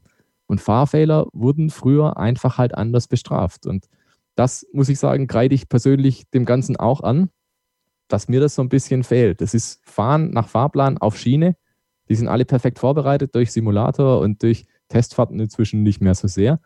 aber sie kommen hin auf die Rennstrecke, bang, es passt alles. Und wenn mal irgendwas daneben geht, ist überhaupt kein Problem. Man fährt halt raus, verbremst sich, man holpert nicht mal mehr durchs Kiesbett, man fährt einfach auf Asphalt, fährt dann noch einem Schweller links oder Schweller rechts vorbei und ist dann wieder auf der Linie und weiter geht's. Das ist gut aus Sinne von Kostenersparnis und man will nicht unnötig für Schäden sorgen und es ist sicherlich auch sinnvoll dafür, ähm, dass man die ganzen Kosten insgesamt runterkriegt und nicht jedes Mal einen neuen Motor verbrät, braucht ja kein Mensch. Aber es schadet natürlich dieser Show, es schadet dieser Unvorhersehbarkeit, die die ganze Sache früher ausgestrahlt hat. Schau dir Ergebnisse an von vor 25 Jahren. Du schaust ein Rennen an, die Hälfte fällt aus, definitiv, egal bei was, entweder technischer Defekt, Fahrfehler oder sonst irgendwas. Ne? Das gibt es heute einfach nicht. Es gab vor, bis vor ein paar wenigen Jahren, gab es exakt ein oder zwei Rennen, bei dem alle Fahrzeuge ins Ziel gekommen sind. Inzwischen ist das eher sogar die Regel. Es gibt immer ein, zwei Ausfälle vielleicht und das war's. Das war früher ganz, ganz anders und dementsprechend hat es auch halt mal die Spitze erwischt. Auch ein Senna hatte mal Pech. Auch ein Schumacher hatte mal Pech. Ein Hamilton, wann ist Hamilton zuletzt ausgefallen? Österreich 2018. Wann ist Hamilton davor zum letzten Mal ausgefallen? Malaysia 2016. Und ich glaube, das sind schon so harte Fakten, ja, die, die lassen manche doch ins Grübeln kommen. Die Formel 1 ist tatsächlich zu perfekt geworden für ihre eigene Show, glaube ich. So kann man es so ein bisschen formulieren. Und dann auch ein Stichpunkt auf meiner Liste, das da viele User reingeschrieben haben. Es ist so langweilig, weil durch die Reifensituation im Prinzip klar ist, es gibt halt eine Strategie, die ist die beste und die nimmt halt jeder. Es ist meistens eine Einstoppstrategie. Das heißt, du fährst einmal an die Box. Es besteht einmal die Chance, dass was schief gehen kann. Und dann fährst halt zu Ende. Und es ist auch vorgegeben, du nimmst mindestens zwei Mischungen. Es kann also keiner hergehen und sagen, haha, ich mache einen Boxenstopp mehr, aber ich nehme nur dreimal Soft. Und es kann auch keiner sagen, ich war gar nicht an die Box, ich fahre einfach auf hart durch. Geht nicht. Also diese Flexibilität, die man früher teilweise hatte, nicht immer, aber teilweise, die gibt es heute auch gar nicht. Also dieses Korsett, was sich die Formel 1 selber schnürt durch ihre Regeln, nimmt auch da wieder Unvorhersehbarkeit weg. Und dann, glaube ich, gibt es noch dieses Argument, Freunde, ich will halt sehen, dass die ein Rennen fahren. Ich will nicht die Meisterschaft sehen, wer schon am besten die Reifen und wer kommt irgendwie gerade so über die Runden geschwurbelt, sondern ich will sehen, bang, bang, bang, von Anfang bis Ende.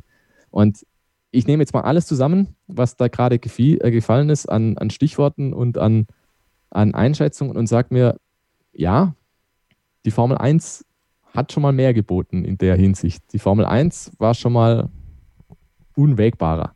Aber die Formel 1 hat sich natürlich extrem entwickelt durch äußere Einflüsse, durch Professionalisierung, durch Kostendruck. Die, Finanzen, die Finanzen müssen runtergehen ähm, und dergleichen mehr, weil es ja letztendlich auch ein Business ist.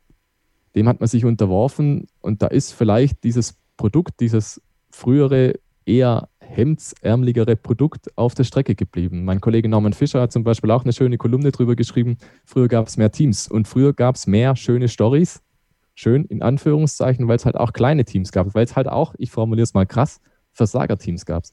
Es gab Teams, die sind meilenweit hinterhergefahren, die haben teilweise nur ein komplettes Auto gehabt und das andere böse zusammengestückelt, weil sie halt zwei Autos gemeldet hatten. Und das zweite fuhr halt auch mit, bis es auseinanderfiel.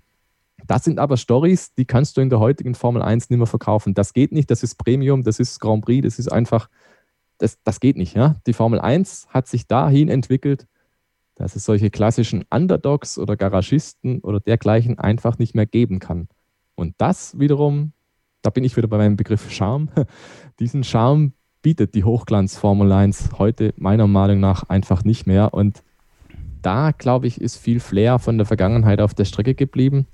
Und die alteingesessenen Fans, die das halt noch kennen, die sagen, hey, früher war es halt anders. Die tun sich, glaube ich, jetzt schwer mit dieser im Vergleich sterilen Formel 1. Ich kann es nicht einschätzen, wie das neue Fans sehen, die vielleicht erst vor ein paar Jahren dazugekommen sind. Für die mag das alles anders sein. Aber ich glaube schon, dass man da einige Faktoren erkennen kann.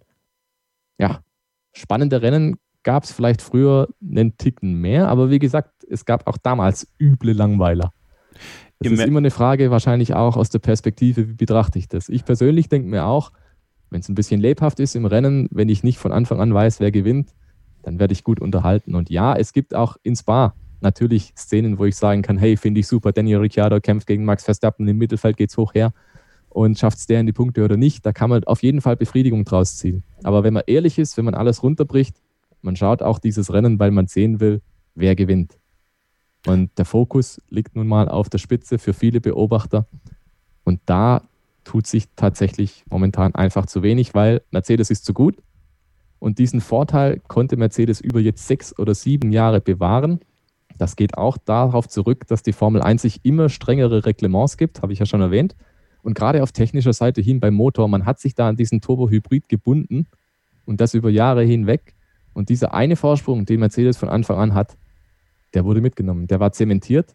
Und das ist im Prinzip im Nachhinein gesehen, glaube ich, auch was, was sich jetzt rächt. Dass du einfach über Jahre hinweg kaum die Chance hast, diesen Trend umzukehren oder zu wandeln. Das stimmt, das stimmt. Und das, glaube ich, das gab es in dieser Form wahrscheinlich vorher noch nicht so. Du hast halt irgendwie V8 gehabt, du hast V10 gehabt, du hast V12 gehabt und alles mögliche, ja. Aber dieser Trend, dass man sich so extrem zuspitzt, das, glaube ich, sorgt auch dafür, dass es eher halt Einbahnstraßenrennen gibt. Also ihr habt ich eben, gesprochen, Entschuldigung. ihr, ihr merkt, also Stefan hatte einiges auf der, auf der Seele. Das musste alles, das musste alles raus. Das war ganz schön viel, Stefan. Aber okay. Du wolltest da kurz halten, glaube ich, oder? Ich, ich, ja, das ist eh schon in die Hose gegangen.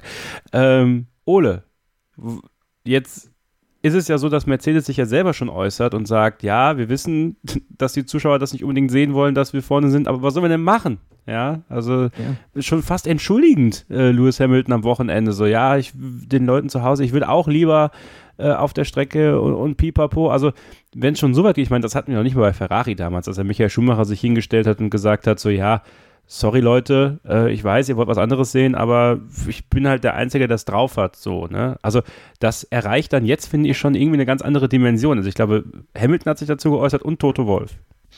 Ja, das, das ist richtig. Ich glaube, dass ehrlich gesagt Lewis Hamilton auch, dass er lieber natürlich mit Verstappen oder wem auch immer dann um den Sieg kämpfen ähm, möchte. Er nimmt es natürlich auch so. Äh, man sieht ja so nach den Rennen, so richtig knallharte Freude ist da jetzt nicht, sondern es ist halt Business as usual. Ähm, so ein bisschen wie bei Bayern. Ja, gewinnen ja eigentlich auch immer. Da freut man sich dann mal kurz. Man, äh, schlägt mal ab quasi und dann fährt man nach Hause, ja. So ganz blöd gesagt. Ähm, aber ja, die Frage ist ja wirklich, was sie machen sollen. Die können sich ja nicht langsamer machen. Das versucht ja die äh, vier bzw. Liberty jetzt so ein bisschen. Das wird jetzt aber durch den, die Änderung beim Party-Modus jetzt auch nicht unbedingt klappen. Ähm, und letztendlich ist das jetzt aber, was wir jetzt gerade erleben, ähm, das, was zumindest 2002, 2001 und 2004 alle anderen mit Michael Schumacher erlebt haben. Ähm, da haben wir in Deutsch natürlich gesagt, super, unser Michael, äh, der fährt da vorne weg, das ist fein. Ähm, ich fand es todeslangweilig teilweise. Ähm, das war mir zu viel einfach. Ähm, damals war es aber halt auch noch nicht so, dass, es, dass mehr Fokus so aufs Mittelfeld gelegt wurde. Gerade natürlich in Deutschland, weil da war natürlich Michael.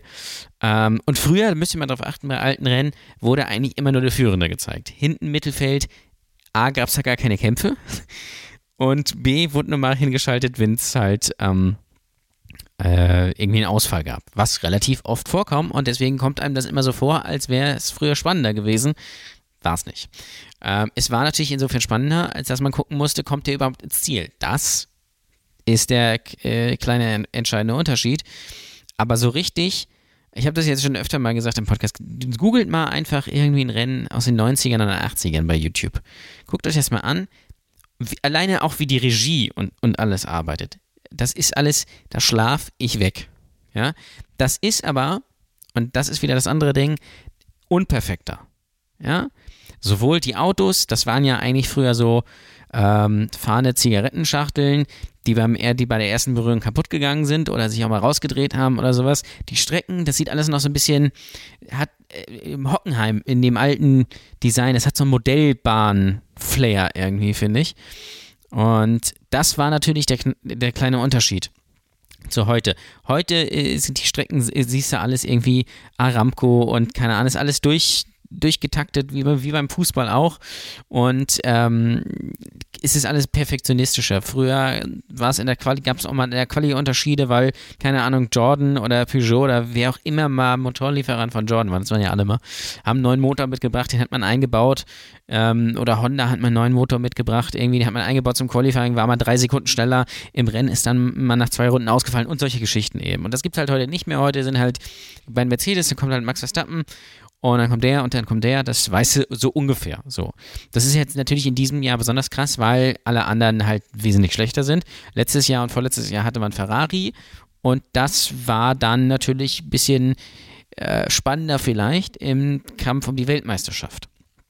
Insgesamt finde ich die Formel 1 nicht langweilig. Klar, der Formel, die, die, die, äh, der Kampf um die WM ist dieses Jahr gegessen. Lewis Hamilton wird Weltmeister. Lewis Hamilton wird übrigens auch, ähm, freue mich sehr drauf, in Mugello die 91 Siege erreichen und dann natürlich, weil er in Russland nicht gewinnt, den 92. am Nürburgring. Habe ich Bock drauf. Vor allen Dingen dann auf die Kommentare bei Facebook. Das am Rande. Ähm, also das ist natürlich jetzt dieses Jahr so, aber letztes Jahr hatte man Ferrari, hatte man auch Red Bull und auch das Jahr davor. Da kann man ja eigentlich nicht sagen, das war langweilig. Klar hat dann am Ende auch wieder Lewis Hamilton gewonnen. Und letztendlich ist das ja der Knackpunkt, warum alle sagen, es ist langweilig. Das heißt, du kannst dir den Party-Modus überlegen, das abzuschaffen, kannst dies machen, kannst das machen, kannst das machen, kannst jenes machen. Solange Lewis Hamilton fährt, wird sich an dieser Sache nichts ändern. Wenn der aufhört und wenn die nicht Max Verstappen holen und so gut bleiben, ähm, dann wäre es eine ganz andere Geschichte. Ja, weil guck dir Valtteri Bottas an, das ist ein extrem guter Fahrer, aber den kann man auch mal schlagen. Lewis Hamilton in der Konstellation schwierig. Und was dann aber noch ein anderer Punkt ist, ähm, ist, sind dann auch zumindest hier in Deutschland die Medien, die dann natürlich auch immer schreiben, oh, das war wieder langweilig am Wochenende und oh, ist die Formel 1, was muss ich ändern, keine Ahnung was und sowas. Und ich glaube, das hilft auch nicht, wenn man immer sagt, oh, ist das langweilig, weil wer sollte sich das dann angucken? Weil so langweilig ist es nicht. Klar, der Sieg ist durch, jetzt in, speziell in diesem Jahr. Aber nehmen wir mal die ganzen letzten Jahre und auch die Hybridjahre. Es ist klar, dass Mercedes immer gewonnen hat, ja. Aber es gibt meiner Meinung nach zumindest vier mehr Duelle in den, in den Rennen, auch natürlich bedingt durch DRS, was aber lange, lange nicht mehr so stark ist wie, keine Ahnung, 2011 oder 2012, wann das eingeführt wurde. Ähm, es gibt, das Feld ist viel, viel näher beieinander. Ähm, es gibt eigentlich viel mehr Action, es gibt viel mehr drumherum. Die Präsentation ist viel, viel besser. Es gibt viel mehr Leute, mit denen du dich identifizieren kannst. Es gibt natürlich immer dieses, diese Mercedes und ähm, Hamilton, wo man guckt, werden die jetzt vielleicht dieses Jahr, äh, dieses Wochenende mal geschlagen und, und keine Ahnung was. Und das ist extrem spannend. Es gibt viel mehr drum. Ich habe ja letzte Woche gesagt, Formel 1 ist ein Sport, mit, für den man sich interessieren muss. Das ist, finde ich auch nach wie vor, das ist gut. Auf der anderen Seite ist es aber auch schlecht, weil früher, das war auch ein Unterschied, Hasse am Sonntag 14 Uhr Fernseher angemacht. Und dann lief das da. Und dann sind die da im Kreis gefahren und Jean Alesi hat sich nach drei Runden ins Gießbett gedreht. Ähm, so, dann hast du danach ausgemacht. Mehr hast du aber davon nicht mitbekommen. Heute hörst du diesen Podcast zum Beispiel, sehr gerne, hörst aber auch noch 30 andere Podcasts, äh, dann guckst du YouTube-Videos, dann äh, bist du den ganzen Tag irgendwie äh, in, in, irgendwelchen Facebook-Gruppen oder bei Twitter oder was weiß ich, was kriegst alles mit, siehst äh, alle News. Und das macht natürlich den Flair auch komplett kaputt. Ähm, das macht es natürlich nicht besser, weil dann gewinnt natürlich auch Lewis Hamilton am Wochenende trotzdem noch. Aber es ist eine ganz andere äh, Schauweise und dadurch verstärkt sich natürlich vielleicht dann auch so ein Bild, wenn du es sowieso langweilig findest und dann äh, Medien schreiben, ist es langweilig und Fans schreiben, dann ist es langweilig und wohin geht denn jetzt Vettel und äh, Ferrari ist schlecht, Ferrari ist schlecht, Ferrari ist schlecht, Ferrari ist schlecht. Und dann zementiert sich bei dir auch so ein Ding, dass du sagst, nee, das ist scheiße. Das gucke ich nicht mehr. Und das finde ich halt falsch einfach. Ähm, aber klar, das ist wahrscheinlich auch wieder so ein Generationsding, das haben wir auch schon öfter besprochen. Ähm, da findet es gerade so ein Austausch statt. Ich habe gerade, äh, wir haben gerade einen tollen Post in der Starting with F1 Facebook-Gruppe, in die ihr gerne kommen könnt. Da hat Andreas Müller den Italien Grand Prix, beziehungsweise das Ergebnis vom Italien Grand Prix 93 gepostet. Und damals gab es ja nur bis P6 Punkte. Und äh, das Rennen hat damals gewonnen Damon Hill vor Jean Alesi, 40 Sekunden Rückstand. Äh, Michael Andretti eine Runde Rückstand, Karl Wendlinger eine Runde Rückstand, Ricardo Patrese eine Runde Rückstand und der legendäre Erik Komas im Larus zwei Runden Rückstand. In der Qualifikation übrigens ähm, ähm, äh, Alain Prost auf der Pool mit einer 1,21, 1,79. Letzter Platz Pedro Lamy 1,26, 3,24 also fünf Sekunden. Und jetzt gucken wir mal am Wochenende, wie das so ausgeht. Und dann gucken wir mal, weil es ganz, ganz schön, dass es Monster ist, wie sich das so verhält. Und ähm, ich glaube, das Ding ist halt A, Hamilton, um es zusammenzufassen, und natürlich, dass es viel zu perfektionistisch ist. Es gibt keine Ausfälle, man hat wenig Strategiemöglichkeiten. Übrigens, auch wenn man natürlich die Reifenwahl, Reifenwahl freigeben würde, würden natürlich vielleicht alle versuchen, mit einem Stop durchzufahren. Ist halt auch wieder blöd. Also da muss man vielleicht gucken. Vielleicht wird es 2022 besser. Übrigens, da freuen sich ja viele drauf. 2022 endlich, endlich neues Reglement. Endlich kann noch enger gekämpft werden. Endlich ist noch mehr Action. End, äh, endlich sind die äh, alle Autos nicht mehr in zwei Sekunden, sondern nur in, noch in einer Sekunde. Was da für Action gibt. Und äh, dann gewinnt Max Verstappen alle Rennen. Aber erstmal am Wochenende Monza äh, mit ein paar Fans, denn 250 äh, Menschen, die als äh, ja, Frontline-Worker während der Covid-Krise in Italien gearbeitet haben, dürfen beim Wochenende da sein. Die wurden eingeladen. Finde ich eine ganz tolle Aktion. 3000 werden es ja wohl in Mugello sein. Also planmäßig werden es diese sein, denn als sie die Preise veröffentlicht haben, sind. Die, die, die ändern sich ja jeden Tag. Ja, es ist wie Börsen, Börsenkurse von Wirecard. Irgendwann geht es dann komplett in den Keller. Vielleicht ist Jan Masalek da und ähm, übergibt den Pokal. Äh, der kommt in die Türkei. Ähm, dann, ja. wenn für drei Pfund alle an die Strecke kommen dürfen. Oh ja, das müssen wir erwähnen. Falls ihr, die Türkei plant mit 100.000 Zuschauern, ja, und es gibt Karten, General Admission heißt es ja, ab 3 Pfund. Also, guck mal, der Döner hier um die Ecke kostet 4,50. Ist ein Stapper. Fahrt da mal einfach hin. Gibt auch noch Corona oben drauf, ist egal. Aber fahrt da hin, könnt ihr Formel 1 gucken. Ah, naja, es gibt Sachen, die muss es nicht geben. Aber ey, also wie gesagt, ich glaube ja, der große Preis der Eifel, äh, das 5000er Konzept des Nürburgrings scheint sich ja wirklich auch ja. bei der VLN durchgesetzt zu haben. Also, ja. ähm, da dürfte es dann sicherlich auch bald mal die Bekanntgabe geben, dass da dann auch 5000 Fans pro Tag da sein dürfen, ähm, maximal. Also jedenfalls im Monster 250 äh, Menschen, die für die Eindämmung des Coronavirus gekämpft haben an vorderster Front, finde ich eine super Aktion. Ja, was werden die sehen am Wochenende, Stefan? Erneut die bekannte Mercedes-Dominanz, die Hoffnung auf Regen und dann im Mittelfeld ein Kampf um Best of the Rest zwischen Renault, McLaren und Racing Point? Oder siehst du noch irgendeine Überraschung, wo du sagst, so, das habe ich im Gefühl, das könnte passieren? Also ganz grundsätzlich werden wir die ganze Woche hören, ja, die Regenwahrscheinlichkeit, da, da passiert was im Rennen, Abwechslung und so und es bleibt eh alles trocken dann.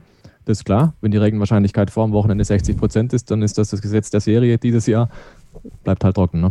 Also macht euch keine allzu großen Hoffnungen, obwohl Monza im Regen, wir erinnern uns an 2008, Sebastian Vettel im Toro Rosso, das hätte schon mal wieder was, glaube ich. Ähm, ansonsten. Sebastian Vettel im Toro Rosso oder Regen? Beides vielleicht, wer weiß. Ähm, ansonsten glaube ich, wir können, Entschuldigung, wir können, glaube ich, Spa in gewisser Form als Blaupause nehmen für Monza. Also es sind beides Highspeed-Strecken. Monza nochmal ein bisschen extremer, nochmal flachere Flügel bisschen mehr räubern über die Curbs. Ähm, könnte mir schon vorstellen, dass wir da recht ähnliches Klassement sehen wie jetzt in Spa. Die Frage wird natürlich dann extrem sein im Qualifying, das haben wir ja vor ein paar Jahren auch schon mal gesehen, wo es schiefgegangen ist. Windschatten. Das war letztes Jahr, Stefan. War letztes Jahr. Und wenn wir dann zum Beispiel sehen, wenn es Daniel Ricciardo zum Beispiel recht clever macht und gut hinkriegt, dann sehe ich da zum Beispiel das Potenzial, dass der nicht nur in Stadtreihe 2 steht, sondern vielleicht sogar auch mal die erste Reihe knacken kann. Also sowas könnte ich mir vorstellen, dass man vielleicht im Qualifying die ein oder andere Überraschung sieht, wenn es einer verhaut auf der anderen Seite und ein anderer vielleicht extrem gut hinkriegt. Im Rennen gehe ich eigentlich davon aus, dass der Mercedes da äh, sehr, sehr gut positioniert ist. Ja, die große Frage wird vielleicht eher dann sein, wie schaut es mit dem roten Team aus, das wir heute ja extrem gut ausgespart haben, das wir bewusst nicht erwähnt haben. Ähm, das ist für mich so eine klassische Monza-Frage auch, weil Monza, die irre Historie, die ist natürlich verknüpft mit dem entsprechenden Team dazu. Ansonsten glaube ich, ähm, ich freue mich. Ich freue mich auf Vollgas. So viel Vollgas sehen wir sonst selten in der Formel 1. Man kann von solchen Rennstrecken halten, was man will, aber für mich ist Monza mit die Formel 1-Strecke schlechthin. Irre Geschichte. Wer da mal Gelegenheit hat, hinzufahren, irgendwann, wenn es kein Corona mehr gibt, Stellt euch mal in die Steilkurven rein, schaut mal zurück. Ihr steht mitten im Wald, ihr steht mitten im königlichen Park von Monza. Ihr macht die Augen zu, ihr seid da oben hochgeklettert auf diese Steilkurve, wo ihr am Ende geglaubt habt, ernsthaft, äh, ich bin ein normal trainierter Mensch, wie komme ich da hoch? Ja? Weil es so dermaßen steil ist. Und dann hört ihr irgendwoher tatsächlich so ein Auto herdröhnen. Und ja, da kann man durchaus Schiss kriegen. Es kommt keins, keine Sorge. Aber das ist wirklich Motorsport-Feeling pur. Das muss man sich irgendwann mal geben. In diesen königlichen Park reinstehen, auf die Steilkurven und dann Monza-Feeling erleben. Und es ist natürlich ein bisschen anders. Wir haben es gerade gesagt. Es ist nicht mehr die Formel 1 von früher, wo dann da durch den Park gefahren ist. Das tut sie ja in den Steilkurven schon seit den 1960er Jahren nicht mehr. Aber trotzdem, Monza, das ist dieser Highspeed-Tempel. Das ist immer noch was Besonderes. Ich finde auch Spa ist was absolut Besonderes. Und bei allem, was dieses Rennen an Begleiterscheinungen hat und hatte, ich genieße es. Ich genieße diese Traditionsstrecken tatsächlich. Und für mich ist Monza definitiv auch deswegen ein Fest, weil es Monza ist und weil es im Formel-1-Kalender ist. Und dementsprechend, also, ich werde es mir gönnen von Anfang bis Ende und ich werde mich freuen. Und wenn es ein Langweiler ist, so what, ja. Es ist Monza, es ist gut, dass es dabei ist. Und wer weiß, am Ende gibt es vielleicht tatsächlich die große Überraschung. Vielleicht hat da ja noch irgendeiner was im Köcher. Wäre ja auch nicht so verkehrt. Oder hast du eine Überraschung auf dem Zettel? Kommt drauf an, wie man Überraschung definiert, aber so an sich nicht. Ich würde Red Bull nicht komplett abschreiben, ähm, weil Mercedes ist ja im in Spa mit relativ viel Flügel gefahren. Das können sie ja jetzt nicht mehr machen. Ähm, Red Bull ist da allerdings auch schon mit wenig Flügel gefahren. Und vielleicht ist das so ein bisschen so ein Schlüssel, vielleicht kann man der Mercedes so ein bisschen knacken, vielleicht sind sie dann so ein bisschen verwundbar, auch vielleicht über eine Strategie. Ähm, ich rechne natürlich trotzdem nicht damit, dass Max Verstappen das Rennen gewinnt. Ich würde es jetzt aber nicht komplett ausschließen, dass er die Mercedes zumindest ärgern kann, was er ja in Spa nicht konnte. Das ähm, möchte ich gar nicht ausschließen. Renault ist sicherlich auch interessant. Äh, könnte extrem spannend werden. Ähm, das heißt, ja, die könnten mit Glück auch vielleicht aufs Podium fahren. Also Danny Ricciardo wahrscheinlich in dem Fall. Aber ich glaube, so an der generellen Hackordnung wird sich nichts ändern. Ich glaube, Ferrari wird ein bisschen besser sein als in Spa. Was jetzt aber auch nicht heißt, dass sie jetzt um den Sieg kämpfen oder ums Podium. Vielleicht sind sie näher an den Punkten dran, das wäre ganz nett. Und ansonsten, ja, Spa ist halt, äh, Monster ist halt cool. Ähm, besonders wenn man Vlogs macht, ist Monster extrem cool. Äh, es wird natürlich nicht regnen. Ja, schmeckt euch das mal ab. Das ist immer noch in Italien und geht mal in die Historie zurück. Ich glaube, es gab ein Regenrennen, nämlich das 2008. Vielleicht gab es noch ein zweites, bin mir nicht ganz sicher. Sonst gab es nie ein Regenrennen in Monza. Das nur mal so ein, äh, am Rande. Und äh, ja, ich freue mich trotzdem drauf. Äh, ich finde Monza immer cool. Das, äh, es hat irgendwie was. Aber Lewis Hamilton wird gewinnen. Dann tipp doch mal die ersten drei Pole Position. Ähm, wird ein Ferrari im Rennen unter den letzten vier sein und äh, dreht sich Sebastian Vettel. Also Pole Position Lewis Hamilton. Lewis Hamilton gewinnt auch das Rennen vor Max Verstappen und ein, also es wird Valtteri Bottas, aber ich sage jetzt mal den Ricardo äh, hier für die Sendung. Bei Kicktip tippe ich natürlich dann Bottas, bin dann nicht bescheuert. Ähm, äh, Ferrari kommt natürlich nicht an die ersten vier. Ich glaube, die werden sich so. Die letzten, die nein, so nein, die letzten vier. Ach, Also die, letzten, vier. vier. Nein. Nein, nein. Ähm, so Platz 9, 10, 11, 12 ungefähr, da werden die sich einreihen. Ähm, weil, wie gesagt, ich glaube, die Strecke liegt denen ein bisschen besser, weil Spa ist halt dieses Ding, musst halt mit wenig Abtrieb fahren, brauchst aber eigentlich relativ viel Abtrieb und Monster kannst du halt einfach wenig Abtrieb fahren, dann fahren das halt alle und dann kannst du halt schnell fahren. Also schnell im Ferrari ist halt immer noch langsam, aber ihr wisst, was ich meine. Und Sebastian Vettel dreht sich nicht. Ich bin versucht zu sagen, der Bottas stellt den Mercedes auf die Pole. Mhm. So eine innere Eingebung, wer weiß. Äh, Rennergebnis glaube ich aber, dass Hamilton das Ding gewinnt. Und mit ein bisschen Wunschdenken dabei würde ich sagen, der Verstappen fährt auf zwei und der Ricciardo fährt auf drei. Ferrari unter die Sebastian letzten Vettel dreht sich nicht. Mhm. aber er fährt vielleicht gerade so in die Punkte auf zehn. Also Ferrari nicht unter den letzten vier. Ja. Okay. Äh, Hamilton Startsieg. Ähm, das dürfte eigentlich eben klar sein. Äh, Bottas auf zwei und Verstappen auf drei. Das wird auch erstmal so bleiben. Ich sag einfach mal, Ferrari fährt unter die letzten vier. Ich habe nicht gesagt, wie viele. Also ein Ferrari unter den letzten vier. Ich meine damit nicht Ferrari motorisierte Teams. Also ich rede hier vom Werksteam sozusagen. Und Sebastian Vettel dreht sich nicht. Also diese Statistik wird er nicht weiter vorantreiben. Ein Hinweis für euch, wenn ihr im Kicktipp-Spiel seid und aussichtsreich seid, vielleicht noch anzugreifen auf den ersten Platz, denn nach Monza wird abgerechnet. Der 1000-Euro-Gutschein von motorsporttickets.com will ausgelobt werden. Dann macht das auf jeden Fall. Wir hatten vier Tagessieger beim großen Preis von Belgien. Alex 33, DC 96, 0815 Tipper und Helena. Ähm, macht auf jeden Fall mit. Aktuell ist es ja sehr, sehr spannend oben. Enzo Frr und Thomas teilen sich das mit 671 Punkten gerade, aber dann mit 666 Punkten Alex 33, 663 Punkten DC 96 und 661 Punkten MI2HI äh, sind noch aussichtsreich dabei. 1000 Euro gibt es nach dem großen Preis von Monza als äh, Gutschein, als Coupon für euch von motorsporttickets.com. Diese könnt ihr dann ja auch kaufen, wenn ihr möchtet. Dort auf der Seite, die sind ja ein bisschen länger gültig, dank Corona, 18 Monate statt, ich glaube, 13. Ähm, es ist auf jeden Fall gut mit, weiter mitzumachen, denn am Ende der Saison gibt es 2000 Euro noch. Also es ist, äh, es ist noch viel zu holen. Und ja, wenn derjenige am Ende Glück hat, der in Monster auf 1 ist und dann am Ende auch auf 1 ist, sind das 3000 Euro für dich. Äh, also es lohnt sich dabei zu bleiben. Und dann hat er zehn Jahre Zeit bis nach der Pandemie, um die einzulösen. Ist auch schön. Irgendwo ist sicherlich ein Paddock-Club offen. ja, das glaube ich auch. Äh, in diesem Sinne machen wir jetzt Schluss. Kurze Ausgaben bei Starting Grid heißen eine Stunde 40. Ihr merkt es selber. Ähm, es ist egal. Wir quatschen einfach so gerne so viel über die Formel 1. Vielen Dank fürs Zuhören. Vielen Dank an Stefan Ehlen, dass er heute dabei war. Ja, sehr gern. Hat mir wieder viel Spaß gemacht. Hoffe, wir haben da wieder ein paar schöne Hintergründe auch reinbringen können. Und ja, schön, dass wir auch über Traditionsstrecken noch sprechen dürfen in der Saison 2020. Freue mich auf mehr und auf bald einmal. Auf bald auch im Starting mit Rückspiegel. Ein paar kuriose Blicke in der Vergangenheit. Das werden wir bald mal wieder aufnehmen und euch präsentieren. Das Buch von Stefan könnt ihr natürlich kaufen, die Grand Prix-Geschichten, grand-prix-geschichten.de, wenn ihr das möchtet. Mein Name ist Kevin Shaw und ich sage Tschüss. Das letzte Wort hat wie immer Ole Waschkau. Ich hoffe, es hat euch gefallen. Ähm, haben wir doch einiges rausgeholt aus dem Großen von Belgien.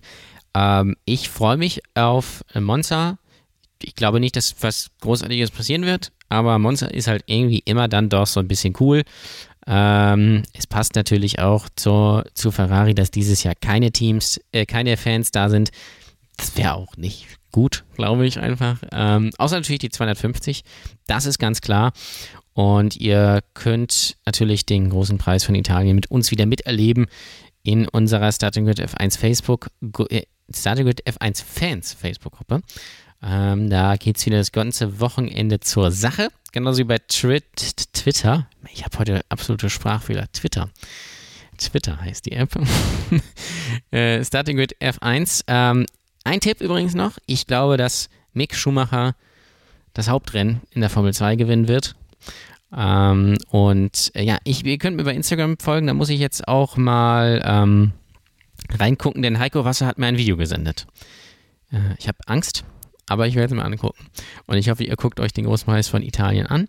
Und dann hören wir uns nächste Woche hier wieder, denn dann geht es um den Großpreis von Italien, die Rückschau, aber natürlich auch um den ersten und wahrscheinlich auch einzigen großen Preis der Toskana in Mugello. Freue ich mich sehr drauf und ich hoffe, wir hören uns dann hier wieder. Und bis dahin gilt natürlich wie immer nur eins: Keep Racing. Starting Grid, die Formel 1 Show mit Kevin Scheuren und Ole Waschkau in Zusammenarbeit mit motorsporttotal.com und Formel1.de. Keep racing. Auf meinsportpodcast.de